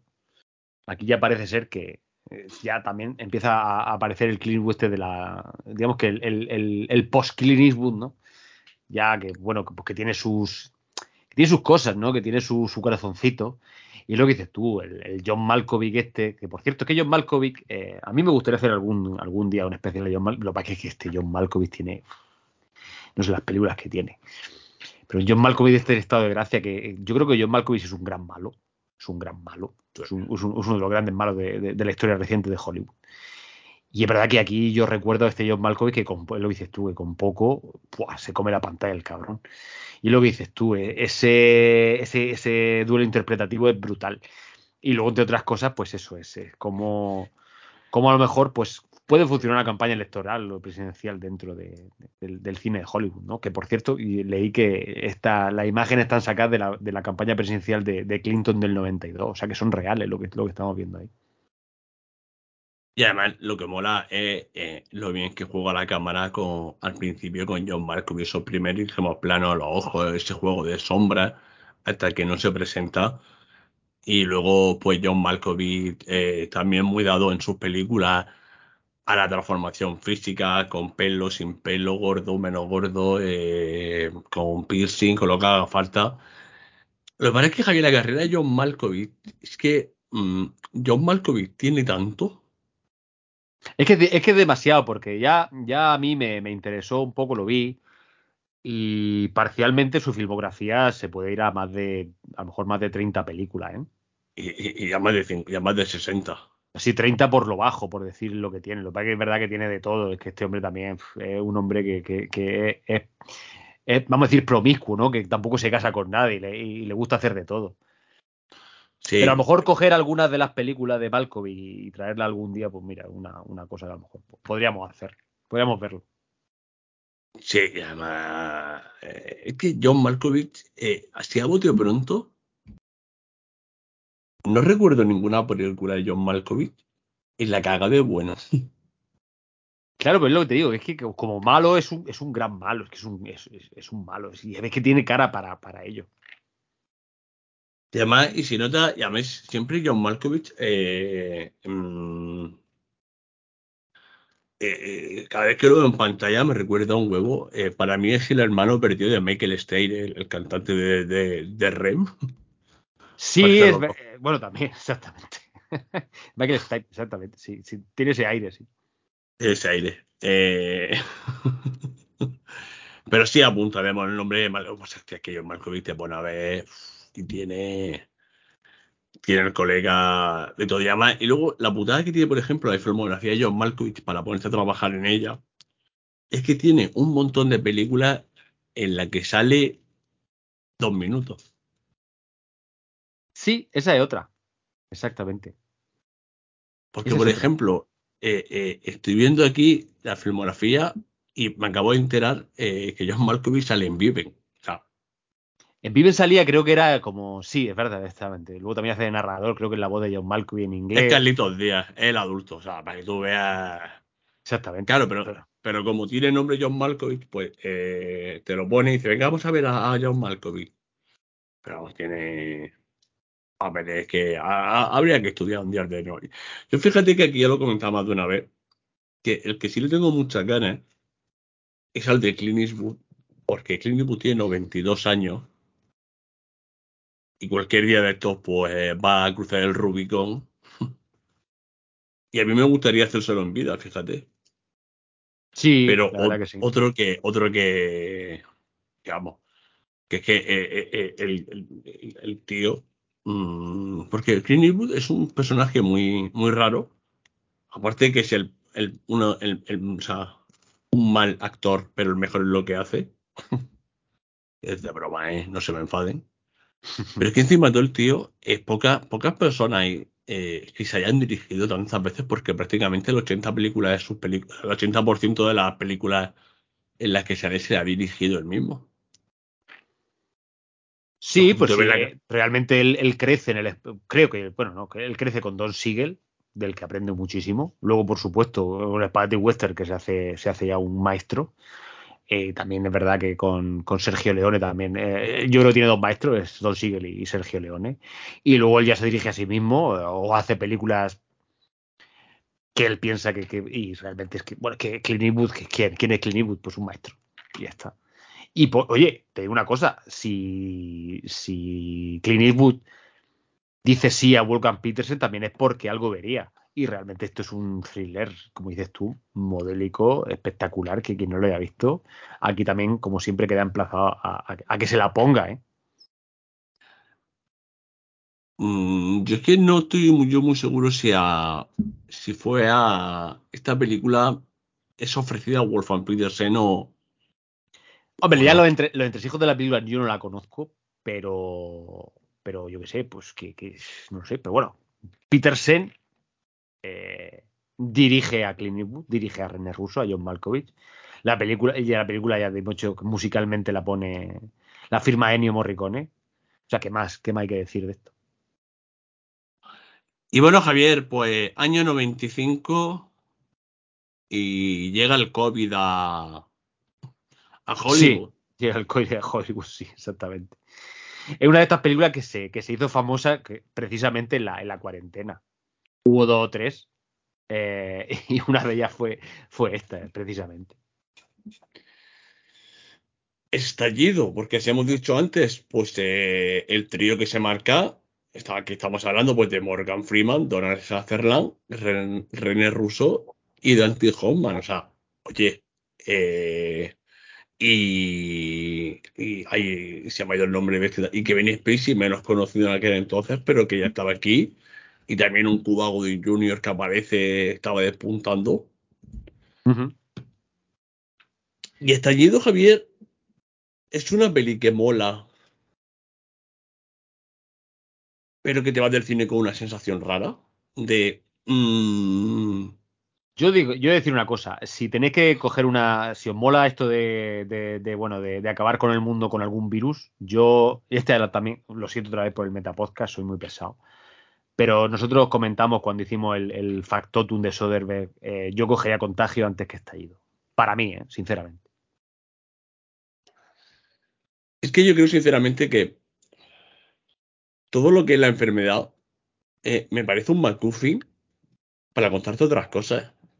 Sea, porque sí, es cierto que hay la cuarentena, que los militares, que todo el rollo, pero Mm, que la película va por unos derroteros que luego de repente esas persecuciones de helicópteros, o sea, esa paja mental que se monta aquí Wolfgang Petersen. Sí, ya, ya, te digo, yo que sé, es que yo si tengo que elegir, yo escojo a, Contagio de, de, Soderbergh, pues Soderbergh, santo de mi devoción. Y aparte, Jude Law en la película de Contagio de Soderbergh es que hace un papelón de, de, de ese cabrón, de, de, como a ti te gusta de periodista, hijo de puta. Y luego, buena parte, que mi, mi gran Lauren Fishburne y, Matt Damon. Pero a mí Jude Law, por ejemplo, esa película me flipa, me flipa mucho. Y aparte, yo creo que es mucho mejor que, la película de Estallido. Aquí es verdad que no voy a defender a, a Peters, sinceramente. No, no es una película que, sea, que sea buena realmente para mí. Pero bueno, eh, como se hizo famoso también por el, por, el, por el famoso COVID y tal, y hubo películas que mucha gente volvió a ver después de, pues eso, ¿no? Que parece que estábamos contagiándonos por todos lados y creamos más contagio en televisión. Pues yo creo que dos de esas películas fueron Estallido y Contagio, pero bueno, yo sinceramente yo pongo en, en, en, valor a, a, a, estallido, a Contagio, perdón, de... Porque porque me gustan más los actores, ¿verdad? Que Dustin Hoffman, pues a Dustin Hoffman, ¿qué voy a decir yo? Kevin Spacey, pues, que otra vez parece ser que está volviendo al, al candelabro, como decía aquella, ¿no? al candelero. Y otra vez René Russo, pues se ve que le, cogió la, como dices tú, le cogió el gustico a, trabajar con este hombre, como Gooding Jr., que es este otro, este otro hombre que hizo cuatro o cinco películas y desapareció también, se lo tragó de la faz de la tierra. Se ve que, se ve que cuando trabajó con Tom Cruise en Jerry Maguire también se lo tragó el, ¿no? Se, se, se, lo tragó el, el, universo. Y mm, es que fíjate que aquí, por ejemplo, el René, perdón, el René Rus hace el mismo papel que, que, que, hace la línea de fuego. Más o menos, o sea, que digamos de el alivio romántico, el tal. Eh, pero es que eh, hay una trama aquí que, que te crees y no te crees. Eh, porque soy de repente lo americano. Voy a pegar aquí un petardazo nuclear en mitad de California. Es que, el, problema de esta película, que también tontea un poco con, con el cine catastrofista, que, del que tanto sabe otro alemán como es Roland Emmerich, con el que algunas veces puede ser que, que podamos, a lo mejor podemos, ¿no? Podemos trazar paralela o que surjan cierta concomitancia entre los dos, entre el cine de los dos. Y ese tonteo, Roland Emmerich, yo creo que lo gana por goleada, porque este hombre sabe, sabe, sabe cómo explotar el mundo. Sí, pero bueno, pero Roland es más para destruir el mundo, aquí al cabo. Eh, ya, pero ya, creo que... tontear un poco con este cine, no, déjaselo al maestro, eh, Wolfgang. Eh, no lo sé, yo creo que una película que a mi gusto aprueba raspado, ¿eh? O sea. No, si no es mala película, ¿verdad? Pues si estamos hablando que pero... es un buen, es un buen director, sabe contar historias, sabe dónde quiere ir, pero esta película, pues, no sé. Es regular. O sea, tiene, tiene, tiene muchas lagunas. Y oye, que, que dentro de, de, lo que cabe, oye, que te la echan mañana y te la ves. Pero, sinceramente, si quieres meterse en el, en el mundo de, pues esto de las pandemias y demás. En realidad es que tampoco esto no es una pandemia.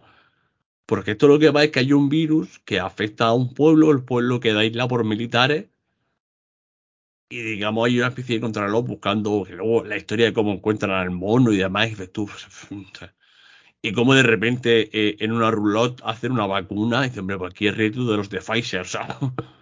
Sí, exacto. Porque no te acuerdas tú cómo hacen el suero ese que se nota que es Fanta de naranja sin gas. Pero vamos, que hacen, hacen que metabolizan eh, la, la endosina ahí en 10 minutos. Y dices tú, pa, pa, pa, pa, venga, aquí ya está. Ya está hecho. Y además es más toda la parafernalia esta con los trajes NBQ y demás. Más que, más que otra cosa, pero oye, pero. Mmm, no es de lo peor que, que ha hecho este hombre, mucho menos. Y no es mala película, pero mm, dentro de, de esta línea hollywoodense en los 90, yo creo que es la peor. Es probable que sí. Es probable. Porque luego tiene una como productor, que es eh, El laberinto rojo. No la dirige él, pero sí la vamos a comentar. Porque a mí esta me parece un, muy buena película. Esta película la dirige eh, John Abnett. Mm, que bueno, que John Abnett, pues, pues ha dirigido pues eh, George de la Jungla, por ejemplo, eh, oh, Cine Negro, tal. aquí, me estás, aquí me estás sorprendiendo tú ya. ¿eh? Los tres mosqueteros, tomate verde fritos, hostia, ¿cómo un hombre pasa de hacer... Eh, tomate, verde fritos, a mí me gusta, es una gran película, a mí me, gusta sí, mucho. Sí, ¿Cómo, ¿cómo pasa de tomate verde fritos, los tres mosqueteros, cuando un hombre a una mujer íntimo y personal, ¿sobre todo íntimo y personal? Sí. Está la de Michelle Pfeiffer y, sí, pero Robert Yo sigo reivindicando tomates verdes, fritos. Peliculón. Haces el laberinto rojo, luego pasas a. Y de repente hace eh, George de la jungla. Eh, sí, no sé. Hombre, George de la Jungla realmente en la época también fue, fue tuvo, tuvo su tirón, ¿eh? Yo creo que esa película en la época, en los 90 tal, lo vimos, lo- la vimos muchísimos. La vimos muchi- No, no, sí, ojo, que no, que no te digo, que no te digo con, con- que no sea. mm, la- pero me refiero a que estaba haciendo un cine. Oye, mm, bastante serio, buenas películas, y de repente meterte ahí. Sí, hombre, eh, yo qué sé. eh, y yo también, eh, lo que no sabía, eh, también me enteré. Bueno, espera, espera, espera, espera. Dime, dime, que dime. luego no sale, no, no, no, pero John Abnett es el, es el productor, perdón. Esta Ah, la bueno, dirige vale. Sam Weisman. Ya me extraña a mí que es lo que Sam Weisman pues lo conocen en su casa, perdón. No lo hace John Abnett. esta ya me extraña a mí. No, lo que sí que es verdad que yo sabe, que, bueno, porque no hemos dicho que, bueno, Wolfgang Petersen, siempre que traemos aquí a, un director, normalmente es porque hace más cosas fuera de la dirección. Guioniza también, produce mucho. Y bueno, Wolfgang Petersen, yo me enteré que, eh, entre otras cosas, porque sabemos que de su de su gusto, ¿no? Por, por la ciencia ficción, eh, hace la del hombre bicentenario con, con, con el fallecido Robin Williams. Una película que, bueno, que si no habéis visto, que tampoco es tan mal, que está basada en en un, en un texto de Asimov. Esta de, no sé si la has visto tú, la de, la, la de, la de, la de Robin Williams. Esta familia que, que compra como, bueno, compra, vamos a decir que, que, que, que encarga ¿no? un robot para las tareas domésticas y luego se dan cuenta de que, de que ese robot tiene personalidad y, y es un artista, ¿no? Y, es- Sí, sí. y de, de hecho, de hecho, esta película, el, el robot este Robin Williams, que bueno, que Robin Williams, pues ya sabemos que entre otras cosas, pues también hizo de robot. Y en esta película es verdad que no la, no la, no la dirige, no la, no la dirige él, sino que la dirige, como dices tú, otro, otro personaje, que en este caso es Chris Columbus. Que sí que es verdad que Chris Columbus sí que es más conocido. Eh, pero, pero, pero realmente él está en la producción, porque Chris Columbus, entre otras cosas, que bueno, alguna vez hemos hablado de él, entre otras cosas, eh, hace solo en casa. O algunas de, Mm. ah, creo que una de Harry Potter. Pero, eh, ah, bueno, y Señora Doubtfire, exactamente, que es que eh, Chris Columbus ya se, se pone a trabajar con, con Robin Williams y hace dos o tres con él. Y entre otras cosas, pues bueno, dirige esta. Y en esta película está, eh, está en, la, en, la, en la producción, pues también Wolfgang Petersen, que, que, bueno, que entre otras cosas, como vemos, es, es, es un hombre pues que cuando gana dinero, pues no solo queda para él, sino que invierte y, y también invierte en cine. Bueno, es de hecho, eh, la mitad de las películas que haremos ahora mismo es productor. O sea, Exacto. exacto. Y de todas formas, la de, la de, eh, es cierto que, que eh, el laberinto rojo, mm, pues, y sé que algunos me van a crucificar, pero algunos no lo han visto. Eh, pues porque aparece uno de los mayores mojas bragas de los 90, como fue Richard Gere, y lo digo porque así las cosas como son, o sea, pero que es un pedazo actor como la copa de un pino, pero yo creo que Richard Gere tiene ese estigma, ¿no? Sí, pero De- bueno, eh, pero cuidado con Richard Gere, porque Richard Gere yo creo que tiene peliculote auténtico, ¿eh? Y aparte, eh, Sí, sí, sí. que es verdad con Moja Bragas, pero bueno, él no tiene la culpa de ser tan guapo. No, ¿eh? no, no, no. Pero Como que Brad que Pitt, tampoco, él no tiene la culpa de ser guapo, pero o sea, que buen actor. Sí, sí, coño. Y, No, pero, pero, pero te quiero decir que a lo mejor Brad Pitt es un moja braga para adolescentes y Richard Gere es un moja braga para mm, que a lo señoras. mejor ya, sí, para mujeres ya eh, que comparten domicilio con su marido. O sea, entonces, claro, el marido puede escamarse. No, pero Richard Gere, oye, Richard Gere, sí, señor. Richard Gere, mm, gran actor, hombre, sí, señor. Pues el laberinto rojo, básicamente, pues Richard Gere, pues que es un abogado que está en Pekín y pues pasa la noche pues con una o sea, con una modelo, una geisha, una prostituta, no me acuerdo exactamente lo que era. Y de repente, pues esta, esta chica, pues es asesinada y a la mañana siguiente, pues, pues se encuentra el pastelaco y lo detiene y lo quiere meter en la cárcel. Y como hay una investigación Imagínense, pues en un país, pues donde digamos, pues, mm, democracia, justicia y demás, pues, entre tú y yo, y más, Sí, hombre, todavía, pues, todavía lo- lo- todavía aquí los malos eran los chinos todavía, sí. claro, el comunismo. Es que ya los rusos, como ya se cayó el telón, eh, es que los rusos tuvieron una época que de repente ya no eran tan malos. O sea, tuvieron ahí como 10, 15, 20 años. que- Sí, claro, pues sí. Estaban los chinos, bueno, los rusos, los chinos, hemos pasado, ¿no? Eh, quizá volvamos a los rusos dentro de poco. Es más, de hecho, esto ya se tiene que oler por algún lado. Hombre, pero acuérdate, Jaime, que eh, eh, japoneses también fueron malos dur- durante algún tiempo. Sí, los sí, japoneses- que los pero- Lo asiático Pero- y, lo, y lo oriental, ¿no? Tiene que, tiene, tiene que ser malo, tiene que ser malo. Porque no, Pero los japoneses fueron malos 10 minutos en el cine. O sea, en la Segunda Guerra Mundial ya está. O sea, Sí, luego ya, hermano. Porque, coño, da la casualidad que eh, ahora que en Amazon Prime han puesto todas las de 007, porque ha comprado Amazon, compró la Warner. La Warner, no, perdón, la, la Metro. Y se han quedado con todo el catálogo. Me he empezado a ver de nuevo todas las pelis de 007. Y me vi el otro día Operación Trueno. No, Operación Trueno no, eh, solo se vio dos veces. La que en Japón. No, Sí, sí, sí, exacto. y coño, y 15 o 20 años después de la guerra, hermano, ¿eh? O sea, Claro. los japoneses pasaron de, de te pegamos dos pepinazos nucleares hermano y aquí no ha pasado nada, o sea. Pero claro, luego fueron los rusos, una vez que se Eh, acabó. La de, la la solo se vive dos veces, perdón haber visto que, te que no que te corrijas, sino que te preguntes, la he visto hace poco, es la que Sin Connery se pone como unos, unos implantes o una claro, maquillaje para ser chino, ¿no? pues es japonés, para que se hace como una japonesa. Hostia, esta película, esta película, es brutal. Esto, esto no me acordaba de esta película, joder. A mí Me de mis favoritas, tío. Sí, sí, a La mí que en no, Japón. es que me la acabas de decir y claro, está, está claro, exactamente. Me- Y me acabo de acordar de ese detalle, ¿no? Cuando se pone el. Sí, sí. eh, eh, eh, no los implantes, no he dicho mal. Bueno, no implantes. bueno, No, lo caracterizan como japonés. lo caracteriza. vamos, sí, que- exactamente. Que básicamente le ponen está- un peluquín y una, y una, y una ojera. O sea que tampoco te creas tú que. Y a vivir como un samurái, como a vivir como un samurái, ¿no? Bueno, eso no, no, en realidad no, en realidad es para. Se llama una aldea de pescadores Sí, sí, para exactamente. casarse con una, con una pescatera, una pescadora. Que ojo, las pescadoras eh, con gafas de bucear eh, en bikini japonesas. y Hombre, claro, no me jodas. Sí que, hombre, tiene que ser chica, bueno, hombre, ya, ya cual- Que por cierto, no sé si tú te acuerdas de esta peli. Sí, Eh, sí, es, que me, momento dado- me- es que me lo ha dicho y me está acordando de flaseado.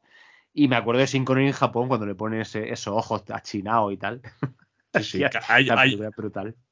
Un momento dado donde, es que se hace íntimo, digamos, del M de Japón que se llama Kanata, alias el tigre, Hostia. y lo invita, digamos, a, a su casa. Ojo, la casa eh, es un palacio del copón. Y dice, no, me gusta pasar desapercibido. Y dice, hostia, pues desapercibido el pedazo de palacio que me lleva aquí. Pero bueno, que hay un momento dado que le dice, eh, porque hace la alegoría de... eh, mm, no hablan, digamos, de, que eh, el señor Kanata tiene un harén, porque eran los 60 y todavía no se puede hablar pues, de chicas y prostitutas así a tutiplén. Pero hay un momento que le dice, dice, dice, hoy vas a aprender lo que es un baile, o sea, lo que es un baño. Y de repente se meten, pues tres, joder, yo, es que te lo digo, vamos, sacadas de lo mejorcico mm, de las señoras de Japón, porque vamos, eh, pues sellos y de, de tías espectaculares. Y se queda James Bond en, un jacuzzi, las tías todas, todas bañándole y dice, ahora te van a hacer un masaje. ¿Cuál prefieres? Y dice, ¿cuál me recomiendas? Y le dice, Es esa hace un gran, esa hace un gran trabajo. Y dice, "Ah, madre mía. Ahí, subliminal ahí el señor Kanata. Y luego, por supuesto, pues eh, eh, se, se pega un voltio, pues el señor James. Cierto, cierto. Y es verdad, es que eso yo creo que eso es un pequeño homenaje que luego se le hace en el Príncipe Zamunda. Tal cual. Eh, eh, eh, Zamunda cambia a africana. Sí, sí, sí, sí, es verdad. Ves que esta película, la que tú me acabas de decir esta, pues es verdad que, ya, tío, madre mía. Así que claro, es que tengo muchas ganas de, de traer otra vez a, a- a- a- mi pantalla el gran señor Bond. Voy a empezar a verlo todo. Que de hecho, eh, esto lo podíamos hacer algún día, ¿eh? Si, si Esto, empezamos a ver el, yo. señor dicho ya, yo.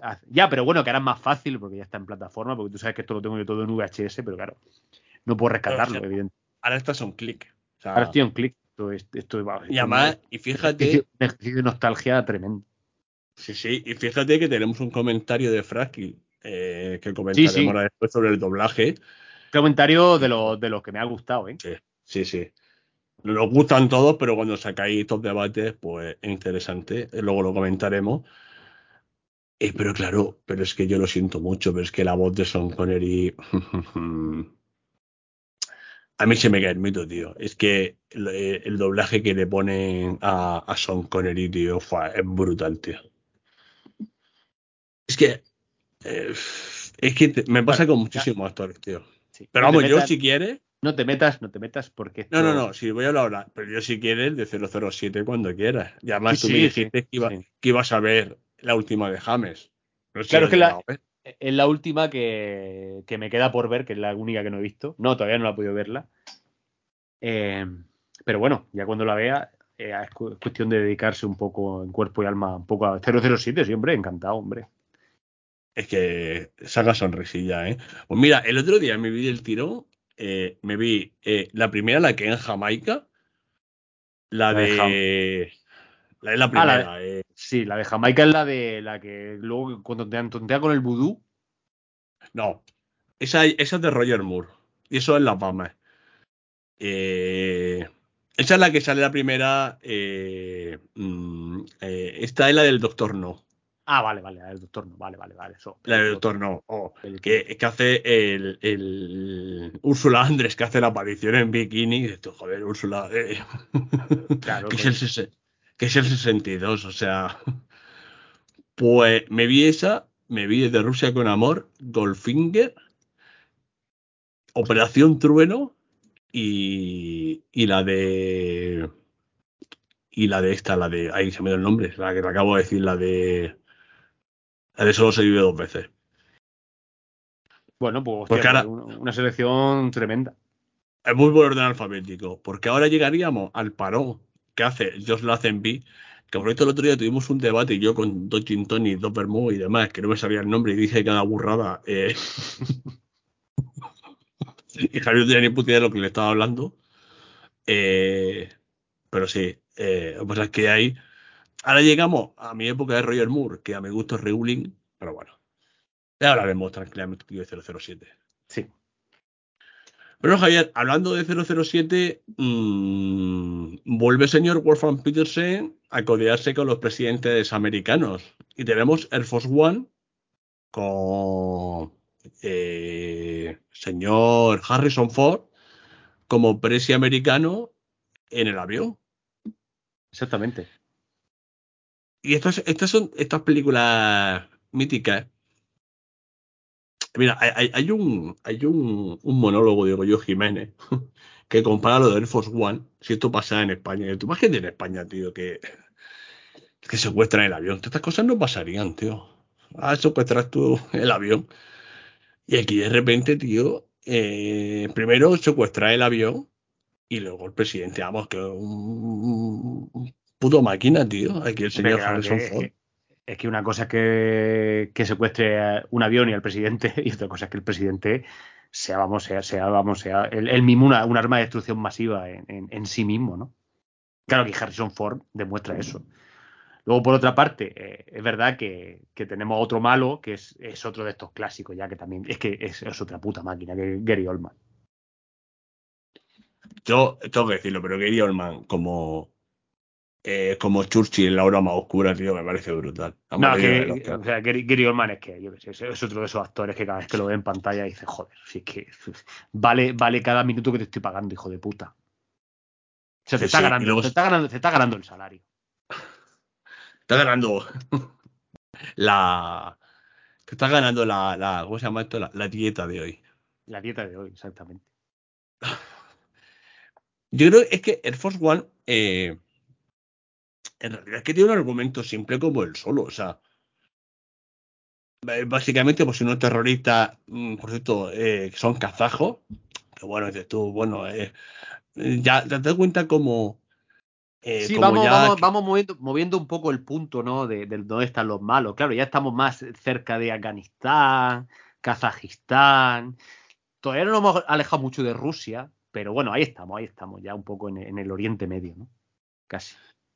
Sí, pero, pero date cuenta que, que, que, la peli empieza como, mm, como Harrison Ford, presi, va a Rusia a hablar de las cosas de, pues, este imagino, pues sería pues de, pues de armas nucleares y esto. O sea, que, que se nota que, que ya los rusos no eran los malos del mundo. O sea, que ya esa, a ese- por aquel entonces había caído ya la Unión Soviética, ya se habían independizado por ciertos países y demás. O sea, entonces ya los rusos ya no eran tan malos. O sea, no eran buenos, buenos, no eran, no eran tu hermano, pero ya no eran tu, tu enemigo. Entonces ya hay que buscar un país random, pues llámese Kazajistán, Chechenia, Uzbekistán. Eh, luego años después, pues tendríamos, pues, digamos, el terrorismo islámico. Y luego, pues, habrá que volver. Luego tuvimos ahí una época con los de Corea del Norte. Y además, esto precisamente pasa en, en la de James, que hay una de. Eh, de este, de. Se me ha ido el nombre de. Pa, pa, pa, perdón que lo tengo ¿De- aquí. de De? Pierce De- Brosnan, Ah, vale, que, vale. son corea- que son coreanos. Ah, pero es que los coreanos como que no te dan. No sé. Te da como masilla, como malo, como malo de, de, de, de- como no sé, por ejemplo, tú que juegas el del ring, como malo, como monstruo de mitad del juego, ¿no? Un monstruo final. Sí, pero bueno, es verdad que ya, bueno, es verdad que los coreanos ahora aparte se han hecho un nombre, pero sí, es verdad que te da como sí, pues los masillas, ¿no? De los típicos de los Power Rangers.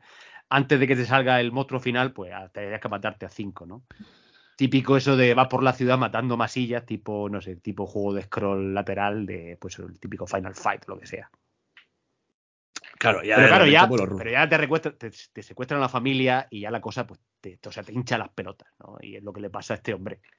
Que esto de que siempre que cuando te, te secuestran a la familia, te vuelves un, te vuelves un, un terrorista en potencia, que eres tú peor que los terroristas, esto mola mucho, porque recordado esta película, hay una película que me encanta, que se llama Rescate, o Ransom, que se llamaba en inglés, que esta película la he visto mil veces, que es de Mel Gibson, cuando, le, secuest- cuando le secuestran al hijo, que también sale René Russo.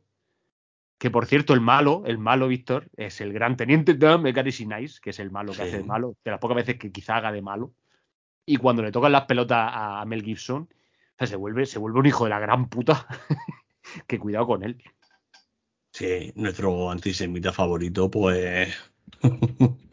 que por cierto, Fue una película, creo de, que me- por cierto, una película de Ron Howard, ¿eh? cuidado la de Ransom, que es una película que a mí me gusta.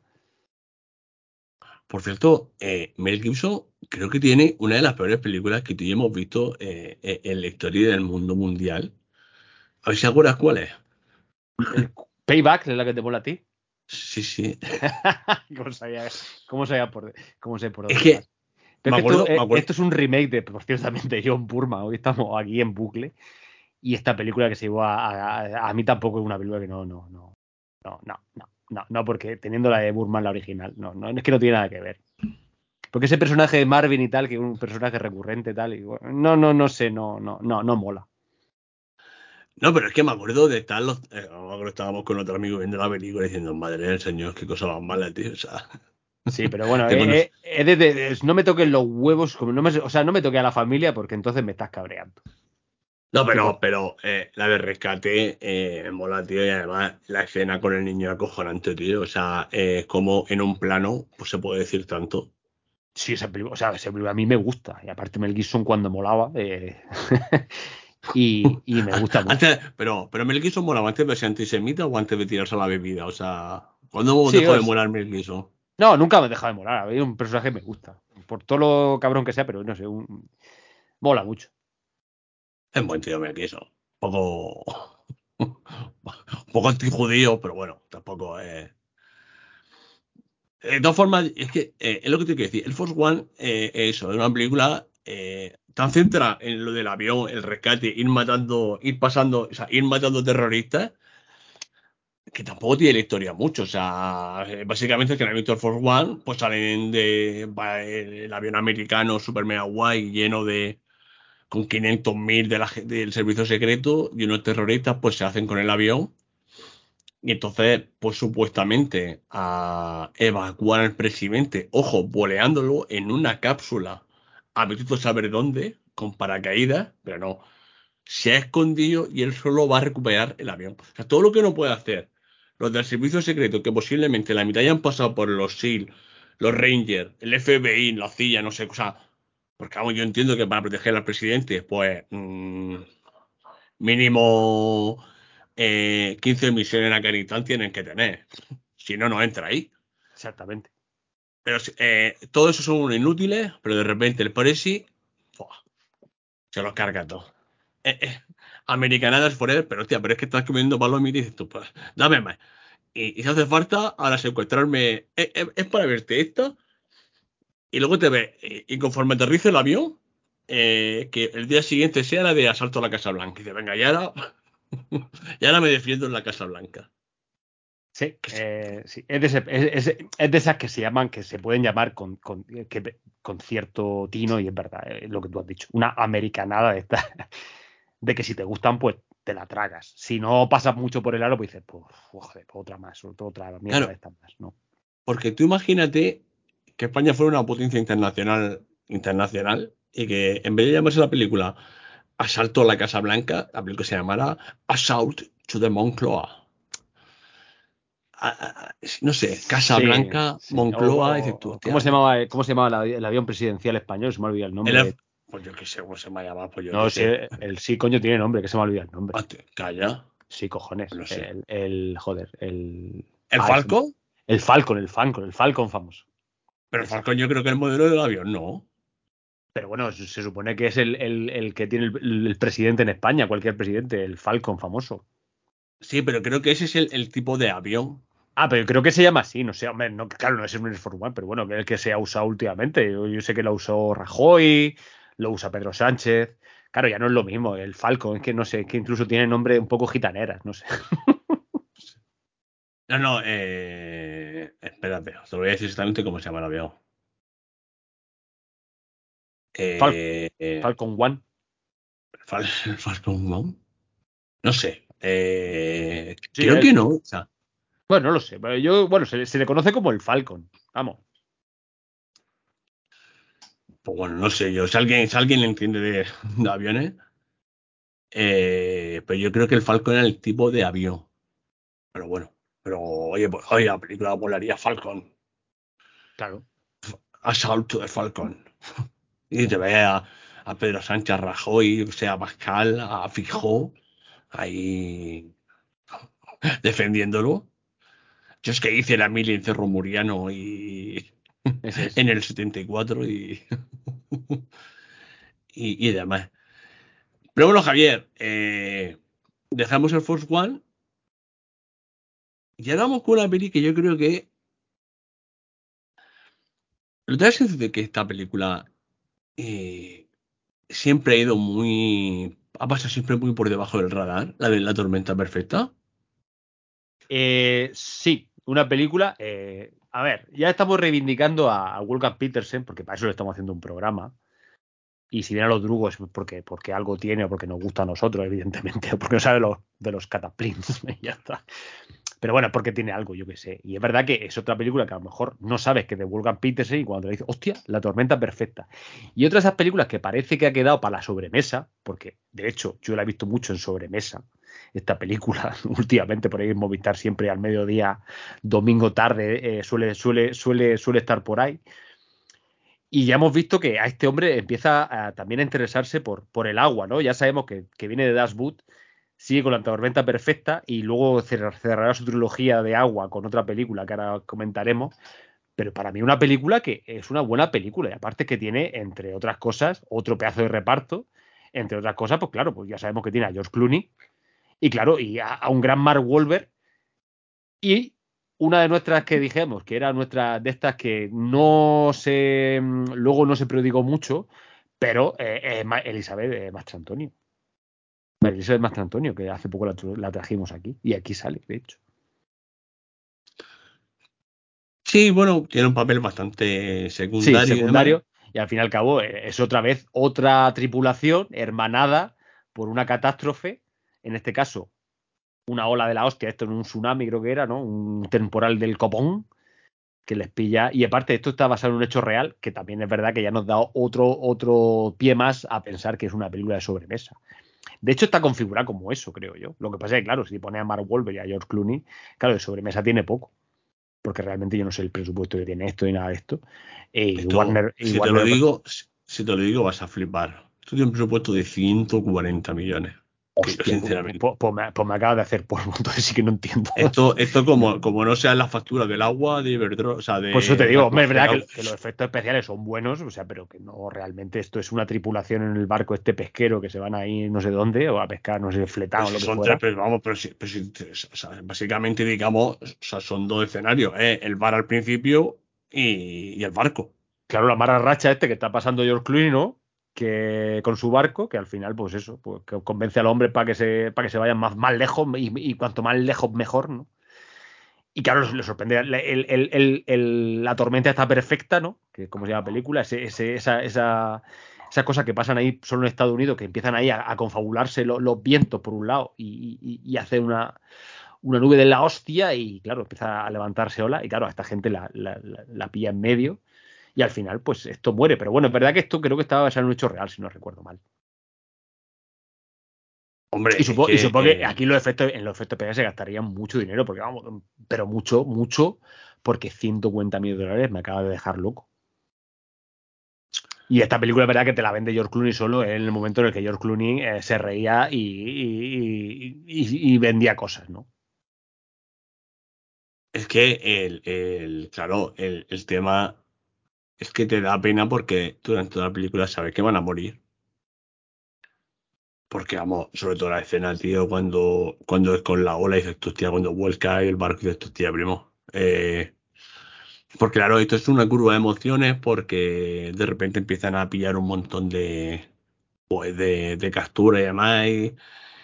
Y ya aquí se puede aplicar el bicho este de, no sé, la avaricia rompe el saco, porque hay momentos que están bastante bien de, capturas para volver a puerto y deciden arriesgarse un poco más, pero claro, cuando de repente les pilla la fiesta ya no pueden escapar y tienen un, pues un triste final, evidentemente, poseyendo el barco, bueno, el barco, el barco pues llamando por ser generoso, porque vamos, eh, yo que sé, he visto muy grande el barco tampoco, ¿eh? No, pues, el, pues. el barco de esos de pesca, esos que luego se despliegan ahí a los lados y todo esto. Y que por cierto también en esta película sale Bob Cunton, que hace poco también lo trajimos aquí, que es el, el- el malo maloso de, de- de la película de, que, que trajimos. Creo, eh, no en el último de, en el último podcast, sí, de la de en nuestro último programa sobre, sobre la cadena perpetua, ¿no? Recordaba a Bob Cunton que era el malo, pues bueno, creo que es parte de la tripulación aquí. De hecho, esta película a mí me gusta, ¿eh? Sí. Ahora, Pero fíjate- me, me acaba de descubrir un, secreto que no sabía, el, el- el presupuesto me- que, me, que me acaba de dejar loco, tío.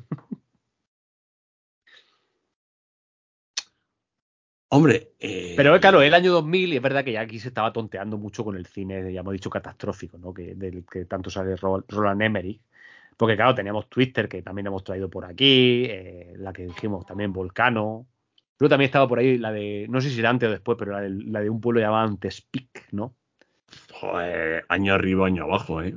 Y claro, todo esto ya es que tontear con lo, con lo catastrofista. Si Twister estaba el, el tornado, pues aquí casi que es lo mismo, pero ya con, con una tormenta de la hostia en medio del mar. Y claro, ya trayendo, trayendo, como sabemos que a Wolfgang Petersen le gusta la, la sobremesa mucho, el, el hecho real, pues claro, pues qué mejor, ¿no? Que, que ponerlo en valor aquí. Pero claro, ¿Qué ya es lo que te digo, es que ya de cabeza de cartel es, es en, lo- en el noventa y tantos, dos mil, que sale George Clooney y lo que te digo, este hombre se enseña un diente y dice, oh, lo que tú quieras. Y Mark Wahlberg también tenía ya nombre, Eh, ¿eh? Mark aquel que- momento. Mark Wahlberg, Mark Wahlberg, exactamente. Y bueno, Javier, pues si la tormenta perfecta, esto para que la gente se haga una idea de, de la diferencia, o sea, como los presupuestos, o sea, la tormenta perfecta cuesta 140 millones, pero es que Toro ya cuesta 175. O sea, Sí, pero bueno, ahí lo puedo entender.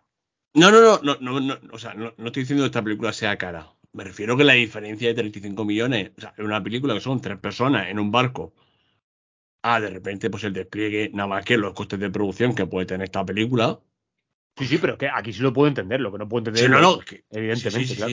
Eso es O la cosa. Evidentemente aquí lo entiendes pues porque aquí hay que eh, nada más que en decorado, en, joder, en decorado, en vestimenta y demás. O sea, aquí tienes, si tienes una producción que tienes que echarle billetes, pero lo que te quiero decir es que en unas 140 y son tres amigos en un barco y de repente que no se haga mejor, de repente es que George Clooney se cobró 50, que puede ser, o sea. Y de repente, pues aquí tenemos Troya. A mí, yo voy a decirlo, a mí Troya me gusta mucho. No, no, pero, o sea, es una película que fue, fue mucho tiempo denostada, creo que por crítica y tal. O sea, vamos a ver, esta película es, es una película que te lo pasas teta, esta película está de puta madre hecha. O sea, es que mucha gente parece que quieres recrear una historia que es real. No, amigo, estamos recreando una historia, epopeya, una epopeya, una eh, épica, homérica. Y es verdad que yo, es verdad que yo sinceramente, yo soy más de, la Odisea que, de Troya o, que de la Ilíada, porque me gusta mucho más la Odisea por lo que cuente, porque bueno, caso mucho más con esa historia, pero o sea, habiéndola leído bastantes veces y tal, y, yendo a los textos, y, oye, eh, Homero era también un cuentista, vamos a decirlo así. Y, coño, pues sí que es verdad, era un contador de historia. Y, hacer lo que hace Wolfgang Petersen aquí, con esa mezcla entre histórica, eh, digamos que también lo que lo tocante a, lo, a, lo, a, lo, de los dioses, lo tocante a, lo, a, la épica tan, tan griega, o sea, no es fácil. Y la mitología que aquí se le mete sin ser tal o tan grande, más allá de lo que sea ver a Brad Pitt, eso sí, cuadrado como él solo, que claro, si te gusta Brad Pitt, aquí lo ves y dices, joder, menudo animal. Mm, pero, no es lo pero, pero no es lo mejor de la película, porque a mí, sinceramente, en esta película, Brad Pitt no es lo mejor. Sino es que, yo soy muy, es, muy. Es de lo peor. A mí en esta película, Eric Bana se lo come con patatas. Sí, sí, es que yo soy Team Héctor aquí. Sí, sí, pero vamos, Héctor, hostia, es que Héctor, es que este otro personaje, tío, Eric Bana, ¿qué le pasa a Eric Bana? Otro de estos personajes que desapareció. Eric Bana, Eric Bana. Yo a lo mejor lo que esto, esto es un problema. Esto es un problema de agente y me juego contigo lo que quieras. Pueden llamar lo que sea, a lo mejor yo que sé, lo, lo, tapó Hulk, eh, no sé por qué. Y, no sé por qué, pero es que Eric Bana en esta película es, eh, es, una oda a, un, a, un, a, un, personaje y hace, una, hace un papel de la hostia. De hecho, eh, es verdad que, por ejemplo, está, está eh, su hermano Orlando Bloom, que está para matarlo. Ya qué asco Orlando Bloom, tío. De hecho, da la casualidad que, Orlando Bloom, si no recuerdo, Orlando Bloom es Paris, ¿no? Que al fin y al cabo es el, que, el, que, secuestra a Elena, y por, por, lo que se desata la guerra de Troya. Pero es que para matarlo, tío. Hay una cosa, los dos coincidieron en Plajos Derribados, la mejor película de guerra de la historia. Exactamente. Que traeremos aquí, no sé cuándo. Tú das de cuenta, Javier, que tú te ves la, digamos, la, la filmografía de, de, Eric Bana, que tiene el castillo, que ahora no sé cuál es, Chopper, no recuerdo cuál es, tiene Plajos Derribados, eh, que, que, hace de, de Hood, que hace buen papel, lo tiene La Pepita, Hulk, bueno, tiene Buscando a Nemo, que hace de, por la voz, Troya, Muni, Frito Muni, que es un película como la copa de un pino. Sí, cierto. Luego tiene Eres afortunado, Rómulo mi padre. Rómulo mi padre, eso, también es un peplum, ¿no? Parece peplum marrano, ¿no? sí, Rómulo. Luego tiene la otra bolena. Hostia, que entonces, entonces yo te voy a dar la razón, porque después de lo que estás diciendo, sin saberlo, es, yo creo que es un. Eh, su, el que le lleva la carrera se ha equivocado escogiendo los papeles. Porque luego tiene eh, y Max, es que no me suena ninguna. Ama a la vez, bueno, esto es un documental, Star Trek, que hace el Capitán Nero. Ah, cierto, cierto.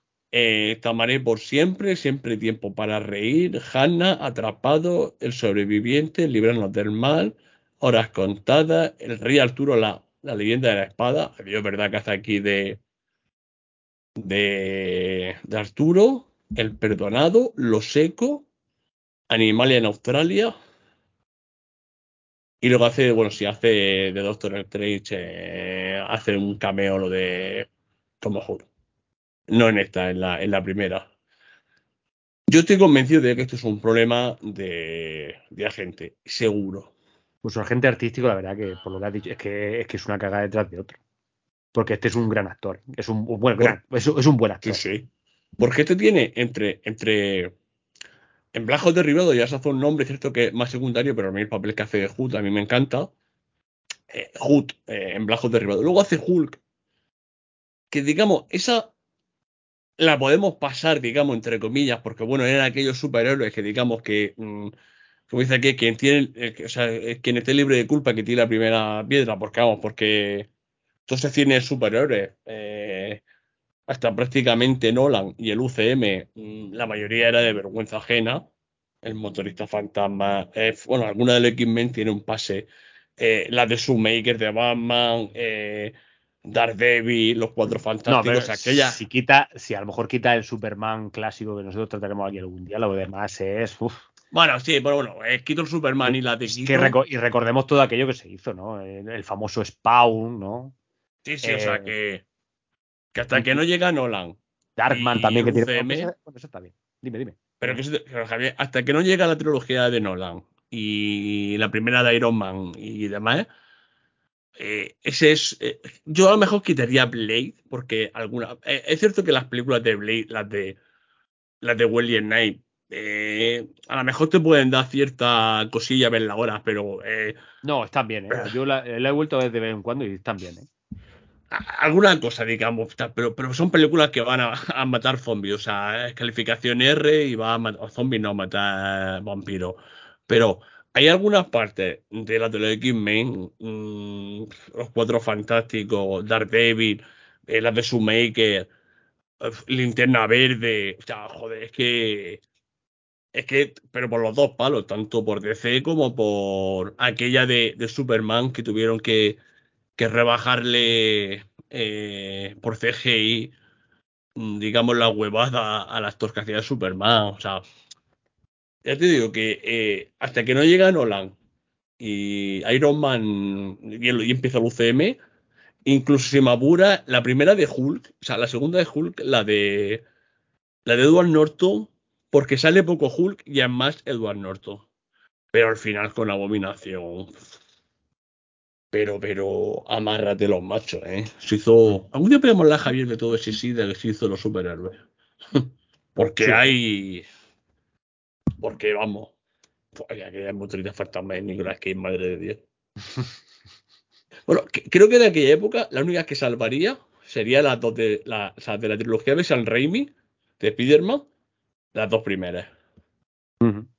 El único que salvaría de aquella época. Así, Sí, a, a ver, tampoco estoy, a lo mejor me dejo alguna más. Y creo que a lo mejor la segunda de los X-Men, de Brian Singer, que no sé si la hizo Brian Singer o no, pero hubo mucho para, para escoger siempre. Hola, que yo no.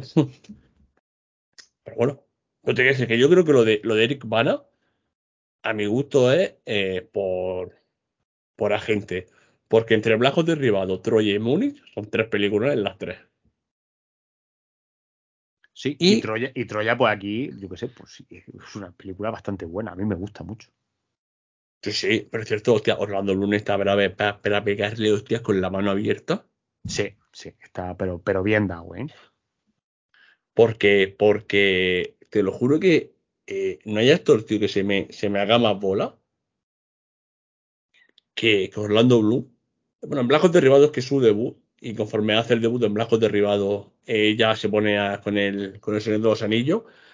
Yo creo que aceptamos a Legolas, eh, porque, bueno, el toque que le da Peter Jackson, vale, o sea, mola Legolas, o sea, no está mal, no, no estorba, pero es que luego cuando se mete aquí y en la Piratas del Caribe, madre mía, que por cierto, ah, la carrera pues, de, de Rolando Bloom, pues, carrerón, que hecho el colega también después de eso. Sí. Yo creo que la- el único, digamos, eh, punto en contra de Troya eh, es el tema de, mm, de que escondieran pues que Aquiles y Patroclo eran primos. Sí, pero bueno, es que no sé, pero bueno, sí, sí, todas las tonterías que puedas tú ponerle. Pero luego, yo que sé, el, el momento ese culmen entre, entre Héctor y, y Aquiles, ese momento mola mucho, esa pelea está muy guapa. Aparte es eso, que cuando sale, tío, empieza, ¡Oh, ¡Héctor! exactamente. Que efecto si lo tenía, huevo, matarlo. Flechazo. Exacto. Sí, sí, sí. Que luego hizo una cosa. Eh, hay un momento dado, eh, incluso, coño, eh, el, desembarco que hacen los, Voy a hacer un disparate, no sé son- si hablar de griego o no. Pero bueno, la liga esta que se monta Agamenón, ya el desembarco que hace en el barco cuando llegan a la, a la playa y, y baja y baja el barco, tío, el cabrón de, de Aquiles ¿cómo se llamaban los coliquis? Los, Los mirmidones. los mirmidones. Fua, tío, como hace un está guapísimo, tío. O sea, hay una acción muy. Por esto, luego sí, sí está la leyenda urbana de que. de lo del avión, que yo creo que eso es falso. Pero bueno, pero no. Sí, sí. Visto ese meme, ¿no?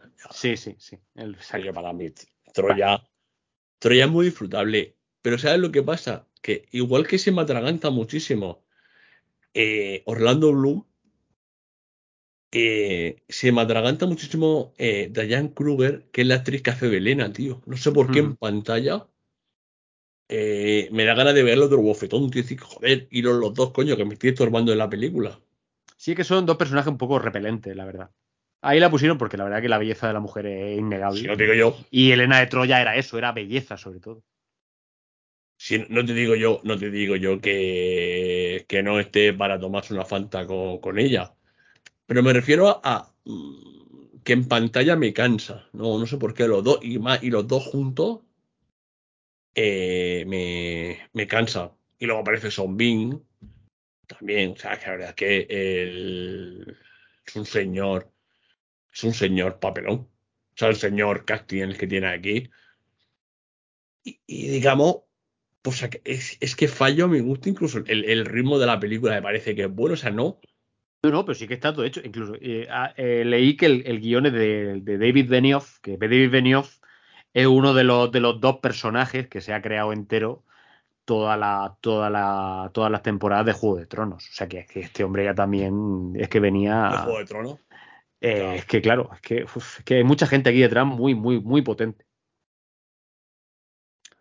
Sí, sí, que David Benioff pues se podía haber amputado, digamos. que por cierto, no te pierdas que David Benioff eh, será gran, gran el gran guionista de Juego de Tronos, pero también es el guionista de X-Men Orígenes Loberno. O sea. Sí, sí, no, bueno, es que aquí, aquí hay mucha gente que luego al final eh, pasa de uno a otro y algunas veces le sale bien, otras veces no.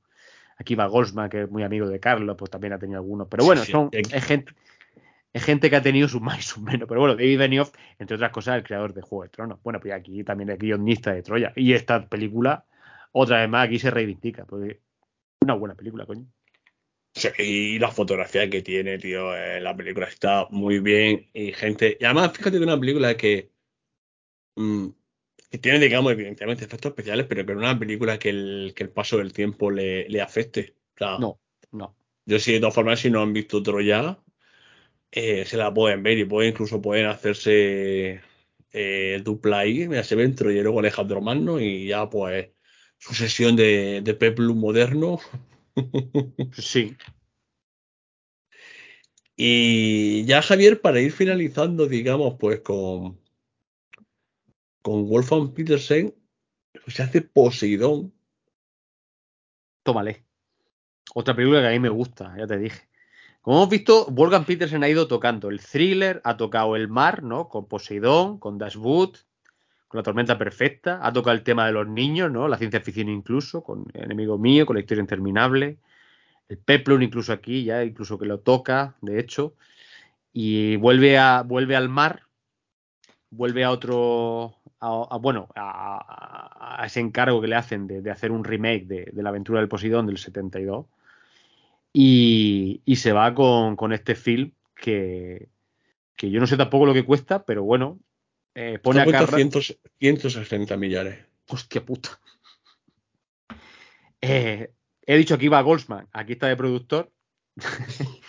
Eh, y aquí mete a Carl Russell en, esa famosa. En esa famosa. Otra, otra cine, otro cine que a lo mejor también se puede llamar catastrofista. De aquel crucero de que en la noche vieja se da la vuelta porque otra ola lo tumba.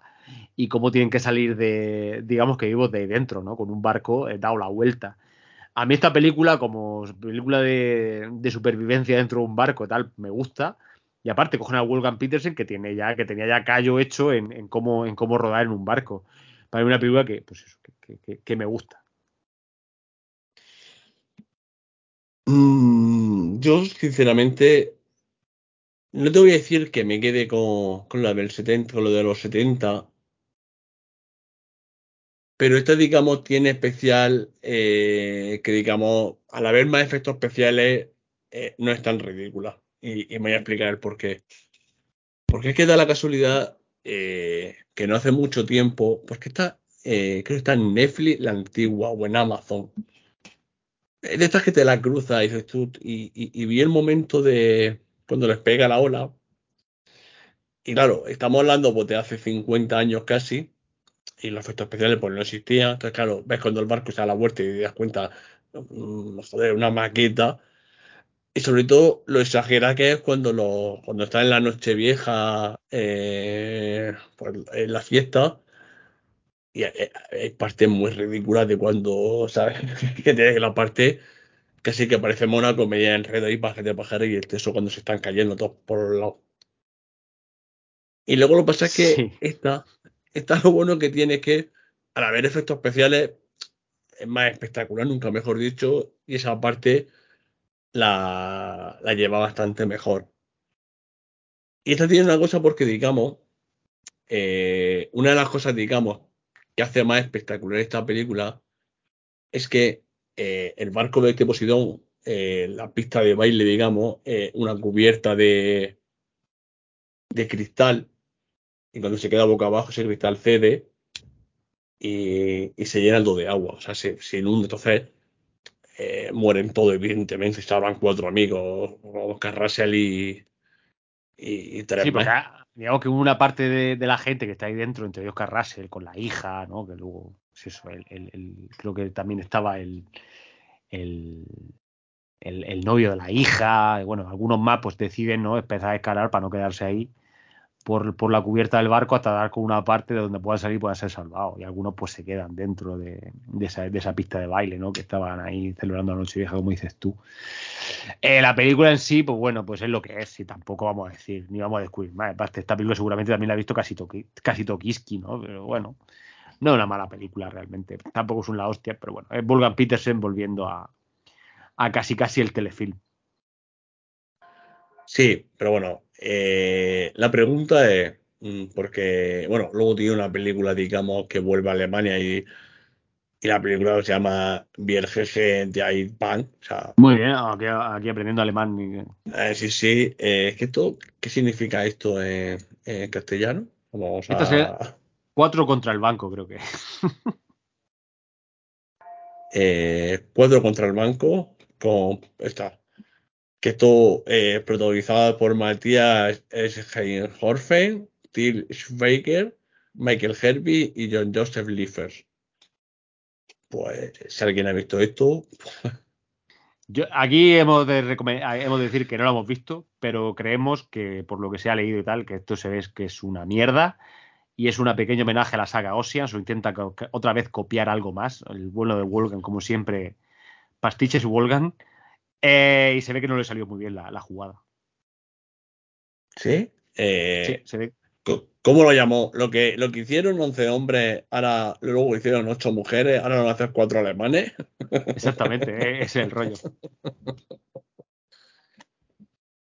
Yo la Amárrate pregunta es, sí, sí, tú, porque tarda 10 años, eh, ¿tú crees que directamente, porque Poseidón se pega un hostiazo muy importante en taquilla y, y- y- y le dieron un acta en el canto, o sea, un acta en el DNI, ¿tú crees que básicamente él se retira, lo echa? mm, Hombre, no, no que lo, no que lo deporten, no deportar. no, pero que Se- ya... se dedica la- al guion y a la producción. Y luego ya en películas, pues yo creo que ya le dijeron, mira, ya tú no estás para esto, eh, ya vemos que no, ya dado todo lo que tenía que dar. Y ya te digo, es que 10 años después que vuelva a Alemania y que haga esto, eh, pues que una película que seguramente no ha visto ni, ni el propio Wolfgang Petersen, pues, Ni la monta él.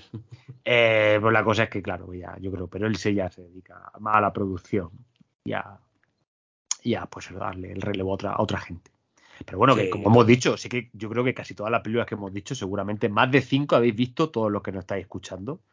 Y si habéis descubierto que el director era Wolfgang Peters, pues nada, bien, bienvenido a, a los drugos.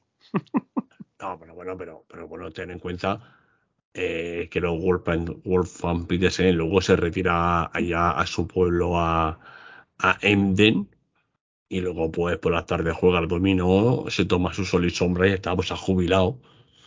Ya está. El hombre, pues, ah, porque por esto tiene página web Wolfgang Petersen, espérate, en alemán. Pues, y a la página web de Wolfgang Petersen, Javier, echar un ojo que, que te va a reír. A ver, mientras, mientras sigues tú, bueno, mientras, mientras das carpetazo. Hombre, pues, eh, yo, yo no es por nada, pero es que, claro, abre la página web de Wolfgang Petersen y lo primero que encuentra una biografía de Hermann Goering. Pues dices tú, pues este pues a la Pues no lo sé. O cómo murió el emperador Tito, un buen 27, hablando de. Hostia, no, te- eh, la página web la tienen en, en- en la Wikipedia. Eh, ahí tiene la página web de Wolfgang Petersen. Échenle un ojo porque, vamos, vaya, vaya a quedar que lo primero que te encuentres es un artículo sobre Hermann Goering. Pues, no sé. Bueno. Cada uno tiene su hobby, yo que sea, a lo mejor nadie está diciendo que sea nazi, o sea, pareció. No sea mal pensado. No, no, yo he dicho eso, es más, de hecho yo creo que no, él, él, él no será, pero bueno, yo que sé, es que tampoco, bueno, ahí está, ¿verdad? Ahí, aquí la estoy viendo. Hermann Goering. Bueno, Javier, yo, eh, para finalizar a, a, a Wolfgang, eh, no sé, control C, control V, Wolfgang Petersen. Sí, Pastiches Petersen, mola. Y aparte, todo lo que hace, luego parece que tiene algún, algún tipo de aura que puede resultar un poco ¿no? novedosa en todo lo que hace. A mí, sinceramente, después de todo lo que he visto, después de todo lo, lo que hemos recordado, es un director que yo aquí reivindico porque no, no es un mal director. Aparte, sabe contar historias, que eso es lo más No, no, pues fí- fíjate que eh, el- hemos dicho que habrá me- películas mejores y peores. De hecho, la peor película, eh, a mi gusto, digamos, de, de la de su época de Hollywood, eh, yo creo que convenimos en que es estallido. Y yo creo que precisamente el problema no es la dirección, creo que es un guion bastante pobre. Pero ninguna de las películas que hemos hablado tiene un problema de dirección. No, no, eh, porque aparte yo creo que vinieron de la escuela bastante importante. Bueno, hemos dicho Emmerich, que bueno, que te guste o no, es, es un director que bueno, porque es, es eso, ¿no? David Benders por ahí, o el gran Werner Herzog, que bueno, que ese ya es que ese ya juega en otras ligas, que- pero bueno. Por esto, eh, de Herzog eh, tienen el de, de Fitzcarraldo. Sí, pero Herzog es ya, es eso entre, entre, la, huma- entre la humanidad, la filosofía y, y la gana, y, y el nihilismo puro. Bueno, Herzog es Herzog. Pedazo de director, por cierto, también. Un pedazo de loco también, como él solo. un grande, un grande. Pero eh, Wolfgang Petersen pues tiene su firma, ¿no? Y, y en esto pues se mete en Hollywood y, yo creo que bien, bien, buen director. En general, si no le hemos dado Mendrugo a la película, yo creo que Wolfgang Petersen como director, pues entre Mendrugo y tal, pues yo creo que su tres y medio lo, lo gana, sí, sí. Pero Sí. no raspado, sino que lo pasa tranquilamente. No, pues si te si el problema no es. A ver, eh, incluso las películas que tiene, a ver, yo digamos lo que más paro le he podido dar es a la historia interminable, pero quizás porque no lo mismo los ojos de una persona con 41 años eh, que uno cuando la vi con 7 u 8, o sea, y que no la recordaba. Pero esto. Sí, pero eh, tú has eh, perdido, tú has perdido ya, has perdido la virginidad ya, hombre. no, no sí, hace tanto, ¿eh? Pero Antes tiene de ayer. Bueno, pero tiene películas que, bueno, disfrutables, sí. Y yo siempre lo digo. Si no han visto El submarino de Das Boot, eh, véanla, porque seguramente, no equivocándome mucho, a lo mejor es su mejor película. Y tiene, tiene, tiene molla, pero claro, tiene Troya, hemos dicho, tiene, bueno, Enemigo Mío, que es una película fetiche para mí. Pero bueno, esto terminé, lo ha dicho Víctor, y hemos dicho La Tormenta Perfecta, es un bueno. Y es un hombre que combina muy bien la, la sobremesa con, con- con la superproducción. Una cosa rara. Oye, pero ¿qué, ¿qué es lo que te quiere decir? Que luego, eh, yo creo que esos son los mejores directores eh, que hay un momento dado porque eh, te pones a ver y prácticamente en todas las películas que hace en Hollywood, en todas tiene una super mega estrella como, como, como protagonista, porque tiene, joder, a Malkovich y a, a Clint Eastwood, luego tiene a, Morgan Freeman, Dustin Hoffman, Donald Sutherland, mm, Harrison Ford y a Gary Oldman, Josh Clooney, Mark Wahlberg, todos los de Troya. Y bueno, es cierto que Carl Russell en Posidón pues ya estaba un poco ahí. Yo no sé si Estrella Javier todavía era Carl Russell ahí, Eh, ¿no? bueno, ya, estrella, pues bueno, lo que, el que tuvo retuvo, ¿no? Ya es como más un actor de esos de Hollywood al que recurre por, yo qué sé, por homenaje, a lo mejor como puede ser lo que hace Tarantino, pero Peterson, oye, a lo mejor porque ya trabajar con él, sería un honor, claro, pero es lo que dices tú, oye, ya me gustaría haber trabajado con la mitad de, ge- de gente que ha trabajado. Peterson, no me jodas. Que pues hay que decir que, que, que sabe lo que trabaja con, con Pichón en sus momentos dados. O sea que. Y con, y con casting con varias estrellas, porque joder, nada más que el casting coño que se encuentra en Troya. Sí. Pero bueno, Javier, vamos a ir poniendo eh, punto y final al señor Wolfgang. Y ahora vamos a ir por las recomendaciones. Si vas a recomendar algo, porque vamos, has estado saturadísimo. Sí, bueno, eh, empecé hace poco a ver, eh, pues de eso de, mm, de una serie que no me, que no me supusiera un gran esfuerzo ni mental, ni físico, ni nada, y que diga, oye, voy a ver un capítulo. Y como hace mucho ya me, me- digamos que me di de baja de, de Expediente X, me di de baja en la cuarta temporada, ya no sé qué. Pero bueno, empecé a leer cosas sobre tal y, y leí muy buenas cosas sobre Fringe, que yo no lo había visto, la de Fringe. Por cierto, eh, aquí va Goldsman. Aquí va, aquí va, aquí, Aquí va va. Goldsman, está por ahí también. Hay, hay mucho de Star Trek también por ahí por medio. Oye, si no lo habéis visto, está en HBO, está en las cuatro temporadas. Yo me he visto la primera ya. Y esto de que si te gusta el monstruo de la semana, de si te gusta pues, seguir un- a algunos personajes con, con un poco la ciencia de fondo, pero una ciencia un poco que toca un poco más en lo, en lo, en lo, en lo paranormal y en, lo, en, el cómo la ciencia también puede ser o puede ir más allá de lo, de lo lógico. Eh, Bueno, pues es una serie que, bueno, que combina muchos elementos de, de- de Expediente X para mí de una forma muy, muy buena. Y entre otras cosas, pues yo qué sé, pues, los protagonistas molan mucho. Eh, que por cierto, el, el loco padre de- del, protagonista, de uno de los protagonistas, es el, el, el Denescal, el Senescal de Denethor de Gondor, que yo no lo sabía me quedé muy flipando. que hace un papel así de loco, de, de un científico loco, loco de verdad, pero mola mucho. Y por otra parte, he empezado ya a ver la última temporada de Better Call Saul. Y quiero decir, quiero decir, yo que para mí, si la temporada 5 fue la mejor temporada de, de- o sea, la mejor serie de, de su año, esta va camino de lo siguiente. Y Bob Odenkirk, flipa- flipante el papel de, de Better Call Saul. Y Vince Gilligan, que si no es de los grandes, si no es ya de los grandes directores de series, faltará muy poquito. Pero no, como no la he visto todavía, solo llevo dos capitulicos, eh, ya, ya cuando la vea entera ya, ya diré algo de, la última temporada de, Better Call Saul, aquel spin-off que mucha gente dice que ha superado a, a, a- su predecesora, a su a, ahí se me ha olvidado, a Breaking Bad, per- perdón. Mm, yo hoy como estoy en modo... mm, hoy estoy en Charcomán. Yo eh, sigo pensando que para mí Breaking Bad es una serie muy sobrevalorada. Yo, mm, a mí me gustó mucho, sinceramente. Sí, me gusta. Yo no, yo no he dicho que a mí no me gustara. Pero tiene algunas cosas que, que se hace un poco bola. Esa, respe- esa ínfula que le dieron a la serie, eh, yo creo que no la merece. Sin estar totalmente de acuerdo contigo, estoy en una parte de acuerdo. Y para mí, Better Call Saul, eh, yo creo que mejora o depura todo lo malo que podía tener Breaking Bad.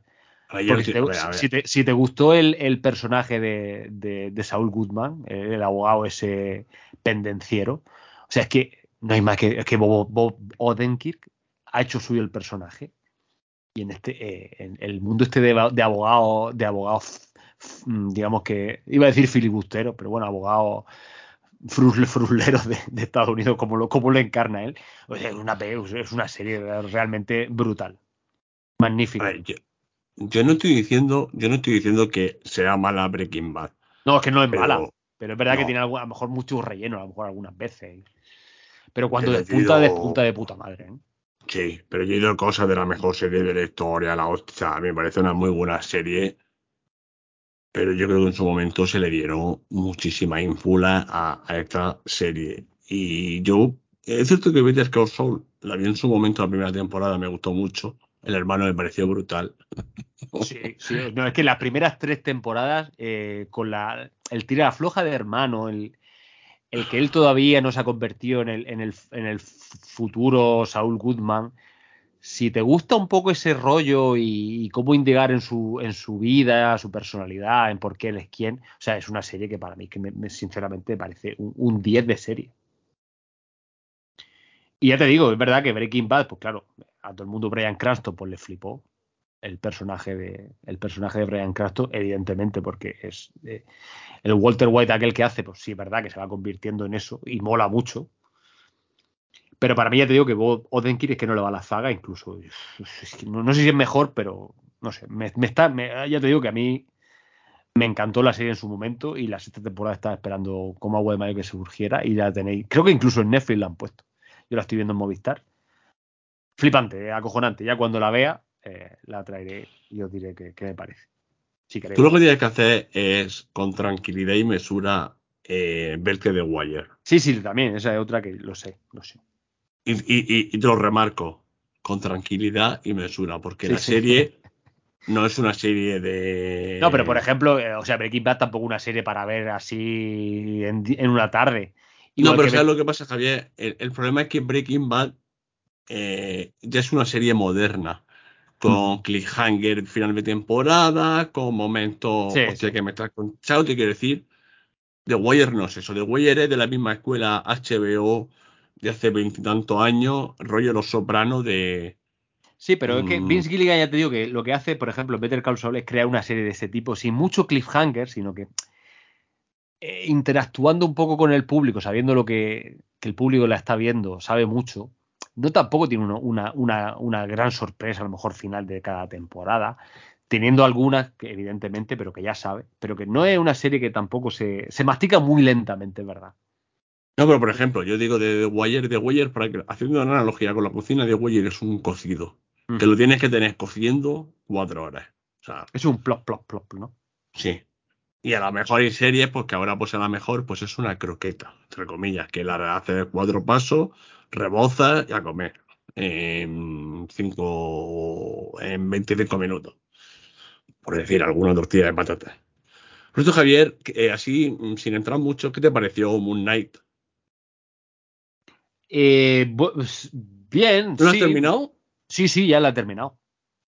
Ah, bueno, si quiere, puedo comentarla aquí un poco rápidamente. Bueno. Sí, sí, la he tampoco terminado. sí. Hombre, realmente Moon Knight, básicamente Moon Knight es, es Oscar Isaac. Yo, A es mí- que, sinceramente, O sea, si Ethan Hawke Oscar vale. Isaac- Pero Oscar Isaac, madre mía, que el cabrón. Bueno, pero esto ya sabemos que Oscar Isaac es, es la hostia puta, es un grandísimo actor. Y aquí realmente se sale porque, o sea, el- las dos personalidades que lleva a cabo al principio, no, no vamos a decir spoiler, ¿verdad? no.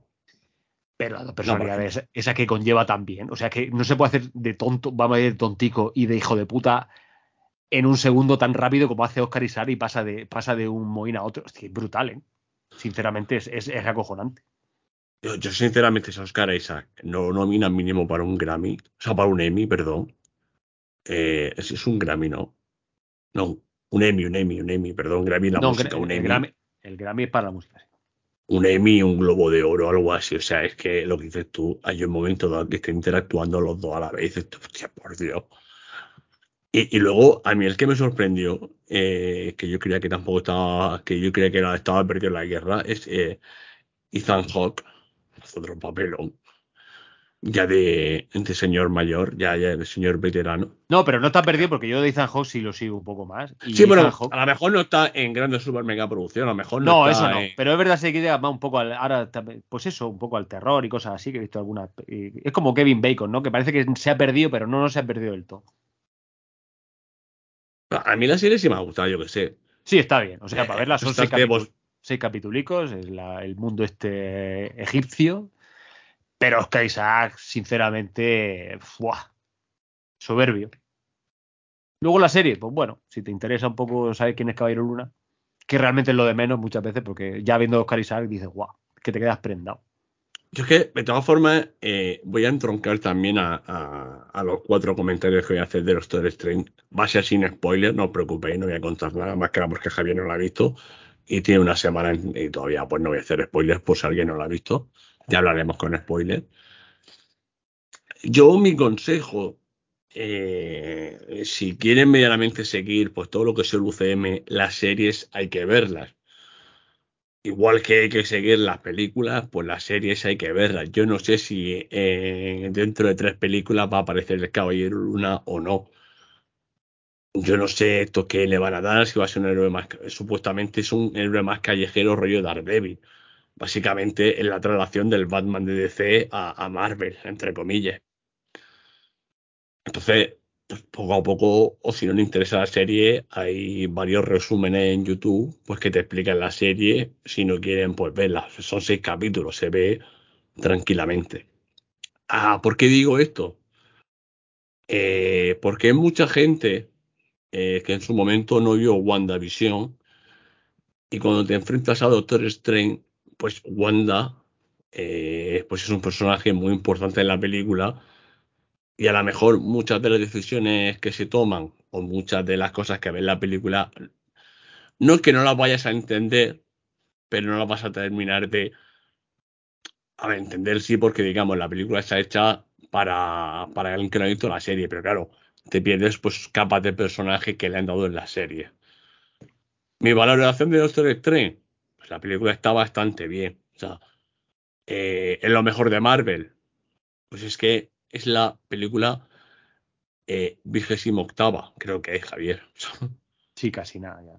O sea, mm, ¿esto con qué lo comparas? ¿Con Iron Man 2? ¿Con Guardianes de la Galaxia 1? ¿Con Thor? Con- o sea, yo, eh, sinceramente, la valoración que yo hago, olvídense ya de si es lo mejor de Marvel, lo peor de Marvel o no. Eh, vayan estructurando cada película según su momento, según su, su historia, porque es que ahora mismo comparar es que prácticamente van 15 años de UCM, que, se dice pronto. Ni en la misma forma de hacer cine que hace 14 años, ni el mismo dinero, ni el mismo hype, ni en la misma, en la misma sociedad, porque una de las, otra de los consejos a la gente que no haya visto es que, eh, por favor, no hagan caso a youtubers, tuiteros, cuñados, podcaster o lo que sea, porque luego pasa lo que pasa, pues que una de las grandes eh, críticas de la película es que yo me esperaba más cameo. Te esperaba más cameo según te ha contado Pericol de los Palotes. O sea, lo que decir, Javier, que es que es uno de los problemas. O es que me dijo tal influencer que iba a aparecer mm, butragueño. Hombre, se parece butragueño. Eh, en Doctor Strange 2, no es- en- en- yo me bajo los pantalones y, y hago lo que quiera. Pero ahora sí me entiendes, Javier, lo que te quiero decir, que es que hay un momento dado que pasa exactamente igual, eh, pues cuando en la serie, o sea, eh, hay un momento dado que alguien dice algo, es que hay una filtración, porque ahora la filtración es, mm, es como cuando hablan en el fútbol de el entorno. Según el entorno del futbolista, va a fichar por el United. Esto es el entorno. Pero a saber quién, coño es el entorno. El entorno es el fontanero que ha a cambiarte el, calentador. Por esto es igual. A ti te dice mañana, pues un youtuber que tiene 200.000 seguidores, un tuitero que tiene 400.000 followers. Según los rumores va a aparecer no sé quién, no sé cuánto, o te coges un frame desenfocado, oh, madre mía, se revela, y luego te llevas el chasco, y qué y ya tu visión cambia la película. Yo lo, eh, el consejo yo lo voy a dar eh, para las películas, porque ahora viene, eh, joder, es que como dice aquel, en tres semanas eh, viene Miss Marvel, que es la serie de Kamala Khan, y en un mes y medio creo que es la de Thor. O sea, yo si aceptan un consejo, silencien ciertas palabras en Twitter y no hagan caso a lo que vean ni oigan.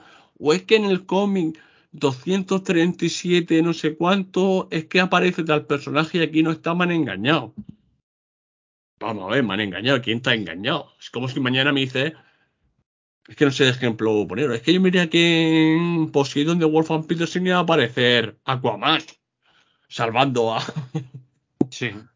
O sea, yo, sinceramente, no se dejen guiar por podcaster, youtuber, tuiteros o mi primo, el que se ha leído todo Marvel. Porque una cosa son los cómics, otra cosa son las películas. Película muy recomendable. Yo le pondría pues tres mendrugo y medio, cuatro. O sea, en plan, notable, notable alto. O sea, siete y medio, ocho. Disfrutable. Yo creo, Javier, que te va a gustar.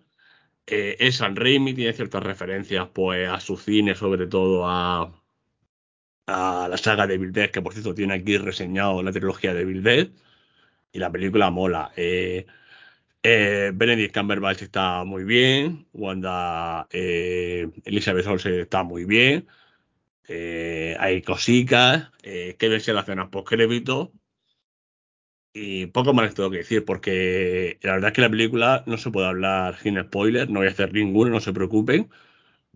Una valoración, pues, de 7 y medio, 8, 3 mendrugo y medio, 3 del 5, 4. Notable alto, bien, disfrutable. Para ir al cine a comer palomitas. y no se dejen influenciar por es que mi primo, es que mi cuña. No.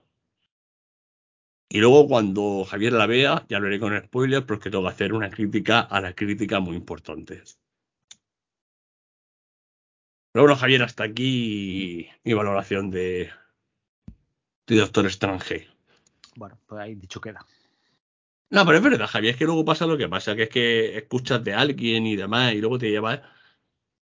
Eh, estás más pendiente de ver la película, o sea, estás más pendiente de. Es que sigue sin aparecer este personaje o este otro. Si ya llevo dos horas y no va a aparecer, y, no estás disfrutando de la película. Sí, pues ser. Bueno, pues yo qué sé. Hay mucha gente que una puta ansias. No, pero que eso, que, como sigo a mi youtuber de referencia, o a mi podcaster, a mi Twitter, o a mi Instagramer, o a mi no sé quién, pues luego te llevas. Como imagínense, pues yo que sé, que yo le digo aquí eh, en las noticias, porque vamos, si Javier lo sabe, porque yo lo comento muchas veces en Petit Comité, o sea, yo muchas veces en las noticias, rumores de cosas de estas no traigo, traigo rumores por plan, una cosa graciosa. Si yo en las noticias extranjeras, todos los rumores que ha habido o hay, es cierto que de DC menos, porque hay menos productos, o sea, eh, pero de Marvel eh, podríamos llenar eh, programa entero de rumores, pero es que, ¿para qué? Son rumores. Como si mañana eh, no vamos a ser el marca de los podcasters. ¿Ha fichado ya el Madrid en Mbappé, Javier? No lo sé. Pues, imagínense todo el follón de, de Mbappé, pero en las películas de Marvel. Pero bueno. Pero no, Javier, eh, yo es que recomendaciones más no porque entre que voy a estar arribita en la uni, eh, me he visto poco, o sea, y, ya la única recomendación son las de 007, que claro, que ya pues, pues poca recomendación. Le tienen todo el catálogo pues eh, en Amazon Prime. Ahí se van y a, y a echarle horas a- al señor Bond. Esto es que pena me da Moniperin, Javier. Mismo ni Penny. ¿Cómo le, cómo le tira, cómo le tira fichas a James? Y James pasa de ella. Siempre pasa de ella. Que Monopoly tiene un bortio, ¿eh? Sí. bueno. Pero Javier, yo que sé, ya para, para ir despidiendo el programa de hoy. Eh, nada, pues espero que hayáis descubierto a un director, eh, porque las películas ya las desconocéis, pero bueno, hemos intentado aquí más o menos eh, en cuatro o cinco parámetros pues, definirlo ¿no? al, al gran Wolfgang. Y ya está, pues nada, pues si, si tenéis algún comentario o algo, ya sabéis. Estamos abiertos a, a los comentarios, como siempre. Como siempre, los comentarios que vamos a ir enseguida, Javier, que me va a dejar los comentarios, madre mía. Estoy ya, estoy ya chocheando, ¿eh? Menos mal que estás tú ahí. Te lo juro, si no llegas a decir, eh, no llegas a comentar, los co- no, me los dejo y, y- Bueno, empezamos por los comentarios. Nos comenta Miss Wolf, dice, la nueva de Batman me aburrió de los primeros cinco minutos. Sobre una hora de metraje. Pero una hora a la mejor no, pero media hora larga fácil, ¿eh? Sí. Nos comenta Luis Millán Valera. Lo de la Tierra en los bolsillos es homenaje a la Gran Evasión. Película que os recomiendo mucho. Muy cierto. La Gran Evasión, película, Javier. Nunca hemos traído aquí la Gran Evasión y es un- una peli que mola, ¿eh? Sí. Trajimos Evasión de Victoria, pero Evasión, la Gran Evasión no. No. Y nos comenta Rubén Sanz. Dice, gracias por el programa. Y lo de Harry Potter, a mí me molaría que lo trataseis. Lo trataremos, Rubén. No te preocupes por eso. Y nos comenta Six Serpentiranis, que no me... eh, Saludos. ¿No es el jefe de los funcionarios de, de prisiones, Clancy Brown, es el Kurgan de los Inmortales? Es que soy muy cabrón, ¿eh? Sí, Ah. es- es- sí, siempre Trianis es que es un cabrón, es que eh, siempre, da- siempre nos descubre cosas que es que no, ni habíamos caído. Entonces, yo, yo creo que ya se, se pone a rebuscar ahí en, en- en la IMDB a, a- y a hacer daño. Pues, pues puede ser. Que los inmortales, Javier, también habría un día que Sí, solo sí. puede quedar uno, ¿eh? Exactamente. Y luego una fe de ratas que nos trae aquí Álvaro López. Dice, Cadena Perpetua sigue siendo el número uno en IMDB. Chicos, no la sé. Es la película que he visto veces en mi vida. Si no la he visto 50 veces, no he visto ninguna. Y tiene razón lo que nos comenta Álvaro, porque yo dije que era la número 6 en IMDb, pero era en, eh, en el Film Affinity, que tenía, eh, que tenía un montón de páginas web abiertas, y es cierto que en IMDb es la película más vista. Y yo dije los datos de Film Affinity. Y bueno, vamos como el comentario que hemos dicho antes de Frasky. Eh, tomo aire. Mm, buenas pollitas. Es la gloria de escucharos después de un tiempo. Pregunta. ¿Os veis las pelis americanas en versión original o dobladas? Yo las películas en eh, dobladas. Las series, eh, o sea, al revés. O sea, las pelis eh, dobladas, la serie en original. ¿Y tú, Javier? Yo depende mucho. Normalmente yo lo veo casi todo doblado. Eh, algunas series sí que he visto el original. Pero bueno, algunas veces sí que voy, voy al, al, origen. Por ejemplo, hoy, hace un ratico, la película, la película que he dicho, la de Los cristales rotos de Wolfgang Petersen, la, la he visto original. Es que sabes qué pasa. Yo, es cierto que alguna película sí la, he podido, sí la he podido ver doblada, pero como hay un actor que ya tenga la voz en castellano, la tengo que ver en español. Sí, que lo que pasa es que llevamos mucho tiempo eh, aceptando esa voz y cuando la escuchamos original no parece la suya, que es que es justo al revés, ¿no? Y ese sentido que al fin y al cabo es lo que nos comenta. Pero la serie toda eh, doblada. Y luego el debate. El debate. Sobre el humor y los idiomas. Vamos a ver. Recomendaste Mystery Man. La vi en versión original y es divertida pero no me hizo gracia de risa ni carcajadas, digamos. Me pasa casi siempre con humor, digamos, absurdo. Lo que hacemos en las sombras, Cuatro Leones, etc. Es posible que, por entonación, tipos de chistes, las pelis se traducen no solo en idioma, sino a una cultura concreta y sea más fácil reírte con lo doblado. No solo por chistes que se adaptan a tu país, sino que haya cultural en los rasgos lingüísticos. Con Ali G me parto, me parto los ojete en español y en inglés no. Y virtualmente el sentido de la parodia de rapero. Bueno, Javier, empieza tú y ahora sigo yo. No, pues sí, sí es que tienes razón. Aparte, un debate interesante, sobre todo en, lo cultural. Eh, es verdad que con lo absurdo, por ejemplo, si te ríes con lo absurdo, normalmente no hay un a lo mejor quizá un, digamos que un, un pozo cultural. Por ejemplo, yo me parto el culo con los Monty Python en inglés pero realmente que si te ríes con eso es porque tu, tu, amor es totalmente absurdo. Luego, en lo cultural, en lo que se tiene que a lo mejor introducir dentro de la película cambiando ciertos referentes, eh, ahí estoy de acuerdo, porque por ejemplo, eh, hemos visto mil películas como Shrek, a lo mejor Los Simpson, Padre de Familia, que son que es un humor muy bestia muchas veces y también un poco absurdo. En lo que él comenta, a lo mejor era ligero, a lo mejor películas de Sacha Baron Cohen. O, por ejemplo, los Mystery Men, que a lo mejor eh, se tiene que, que, introducir algún tono o muchas veces alguna referencia española o que tú conozcas, porque realmente la referencia americana muchas veces te va a escapar. Sobre todo en cuanto a lo que concierne a lo mejor alguna estrella estadounidense o algún programa, cosas que no puedes ver. Entonces, a lo mejor, muchas veces, a lo mejor, cuando yo creo que era en R o algo eso, cuando el burro a lo mejor suelta alguna tontería, que claro, todo eso lo, lo contextualizan en España. ¿eh? Y puede resultar chocante, pero claro, imagínate que la referencia americana no la va a entender.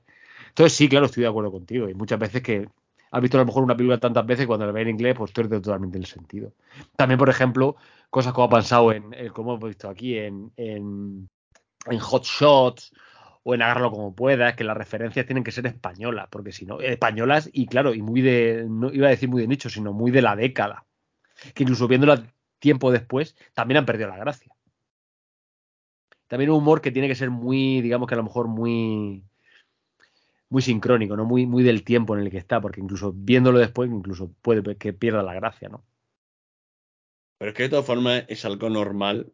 Eh, y de todas formas, Frasky, eh, si quiere hacer juego eh, desde el castellano o del castellano al inglés, tú imagínate, por ejemplo, expresiones españolas o humor español eh, llevado a, a, Estados Unidos. Tú imagínate, por ejemplo, eh, yo qué sé, mmm, José Mota, Cruz y Raya, eh, eso como lo traduce allí, yo qué sé, Los Morancos. o, o películas de Torrente. O sea, tú, por ejemplo, te quiero decir porque yo entiendo que sobre todo un humor de este más burro o más de cachondeo. No lo mismo una comedia de sonrisilla, que como dice Javier, quejoso, cagarlo como puedas, como elige. ¿Cómo se llama la película esta? Eh, de esta que son los hijos del demonio. ¿Sabes la que te digo?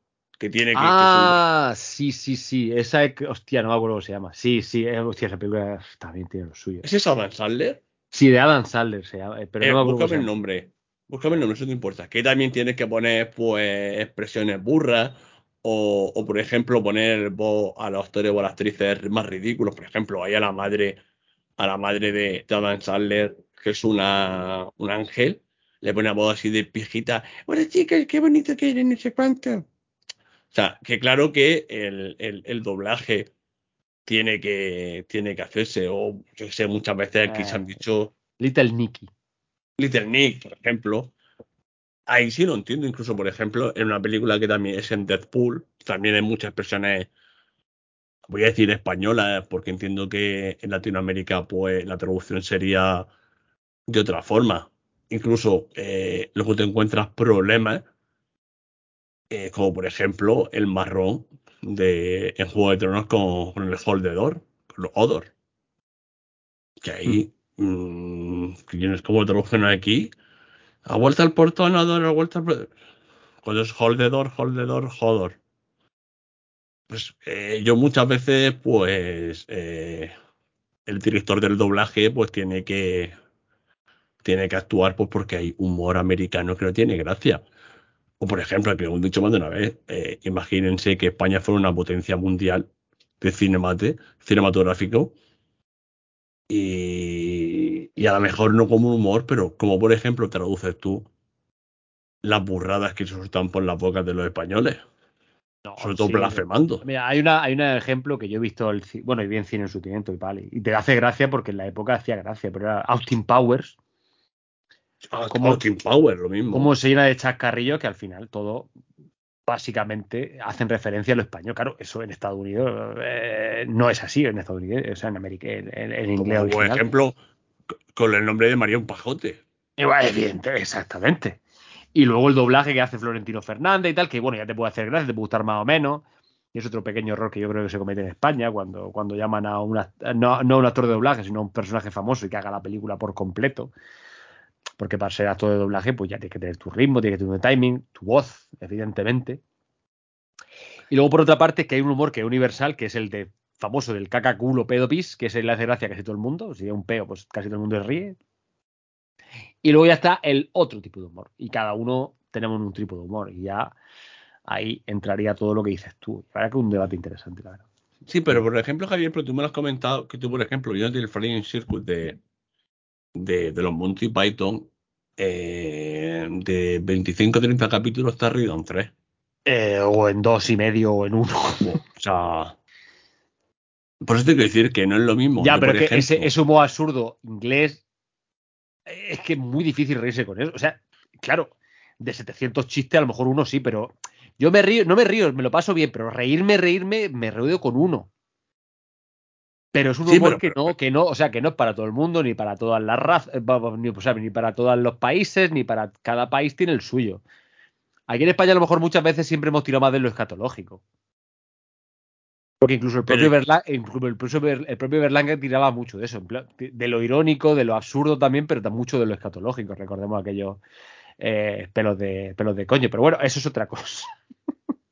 Sí, pero Javier, pero te digo una cosa. eh, eh, eh, por ejemplo, eh, vuelvo a decir que España fue una potencia mundial. Tú, por ejemplo, en muchos de los sketches, haciendo la analogía con los Monty Python, por ejemplo, cojamos a Cruz y Raya. O sea, por ejemplo, aquellos gags con el padre gitano. mm, o sea, un americano que no entienda lo que es un gitano español, digamos, por decirlo de alguna forma, bueno, o el morillo, o la Sí, vieja el visillo, eso es complicado o el tío de la vara. Pues eso es lo que digo, cuando no vamos, cuando no va a lo universal, va a lo, a lo idiosincrásico, a lo del país. Entonces, eso es muy complicado de pillar, evidentemente.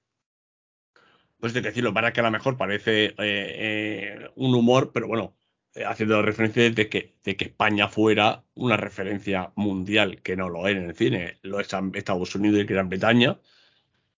Entonces, claro, exportamos mucho. Porque, por ejemplo, te pongo el caso que si es que Italia fuera una potencia, que Alemania o Francia, o incluso eh, viendo incluso la misma película, eh, por ejemplo, eh, una de estas de Aligeo, Little Nicky o Steve Power, por ejemplo, simplemente traducido a, a, latinoamericano, pues a lo mejor allí hubieran utilizado otros chistes, otra forma, u otros chascarrillos, porque así como español, porque no es tu cultura, entre comillas, o tu forma de hablar, o tu. Pues no te hace tanta gracia.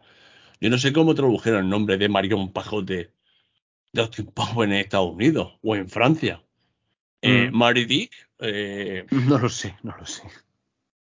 O, o cuando hacía el de. Miten, miten, ¿cómo ¿Cuál era el chiste que decía? Um, Doctor Malin, no. Esa forma de hablar que ya se te queda la tontada. Sí. Claro que hay una intervención. A lo mejor me hizo una comedia. No sé, dime una. Por ejemplo, una película que yo me río muchísimo fue en Deadpool 2. Pero bueno, es que en Deadpool 2 también es la burrada por la burrada. De hecho, por ejemplo, uno de los mayores chistes que yo me reí en la primera. En Deadpool 2 yo me acuerdo de estar viendo la película, tío, y la verdad es que me funcionaron las tonterías un montón. También es cierto que con Deadpool 2 pasa una cosa que es más fácil para hacer el, chiste, digamos, hablado, y es que tú a Deadpool eh, no le ves la boca al hablar. Entonces, pues, se mueve la máscara y tú puedes decir una cosa. Cuando eh, estás viendo a la persona hablar, pues tienes que adecuar también el chiste al timing en inglés. O sea, si me explico lo, lo que quiero decir. Sí, sí. O, por ejemplo, o el doblaje en animación como por ejemplo es Rec, pues también puede jugar más porque, al fin y al cabo, no hay una persona hablando y siempre se puede jugar más con eso. Pero es un debate que podríamos estar aquí por mucho tiempo. Eh, virtud al producto original, es mejor eh, trasladarlo a, lo cultural. Por ejemplo, sé que no es el caso, pero Kurosawa, Kurosawa no, por ejemplo, Kubrick, perdón, eh, él quería que su doblaje la, forma en la que hablaba en los diferentes idiomas fuera parecido a como sonaba en inglés. Y luego pues han salido pues cada disparate, pues, por ejemplo, Resplandor con Verónica Forqué. que, pues, que, bueno, que eso ya también sería otra historia, pero que es que es complicado el doblaje. Yo, eh, y sobre todo en la comedia, porque claro, la comedia, pues a lo mejor para un inglés pues se ríe todos los días pues viendo el Flying Circus de los Monty Python y a lo mejor se ve pues subtitulado a a Cruz y Raya y nosotros nos rimos con, Cruz y Raya y a lo mejor pues con Monty Python pues no tiene tanta gracia doblado.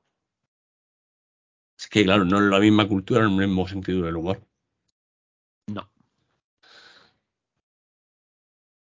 Claro, y ahora que Javier, nos vamos así después de este debate que parecía esto rojo vivo. No hemos tenido noticias, pero hemos tenido el debate aquí con Ferreras. Bueno, pues ya está. Pues, lo que no teníamos por, el principio, pues lo hemos acabado al final. Hemos ahí echado el tiempo. Pero bien, la verdad que estos debates siempre mola. Y bueno, que sí, pues es lo que dices tú. Y nada, pues muchas gracias por, los comentarios, por supuesto, y, más de esto. Así que, no, que nos hagáis hablar un poco. Sí, sí. Eh, como bueno, este no se va a quedar tan extenso como otros porque no hemos tenido periodismo. pero bueno, ya está, pero está bien, yo que sé. Pero bueno, ya Javier nos vamos a ir despidiendo. ¿Algo más que añadir? No, que muchas gracias por todo, por la escucha, como siempre. Eh, seguiremos aquí en, el, en, la brecha y a ver lo que, lo que pensamos Víctor y yo para el próximo.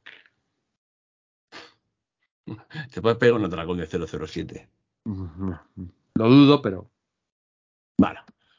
Ya, eh, si queréis estar informado, como siempre, tenéis los Twitter en la descripción del audio, el enlace a Telegram, el Instagram, el correo electrónico eh, y nuestros sitios personales.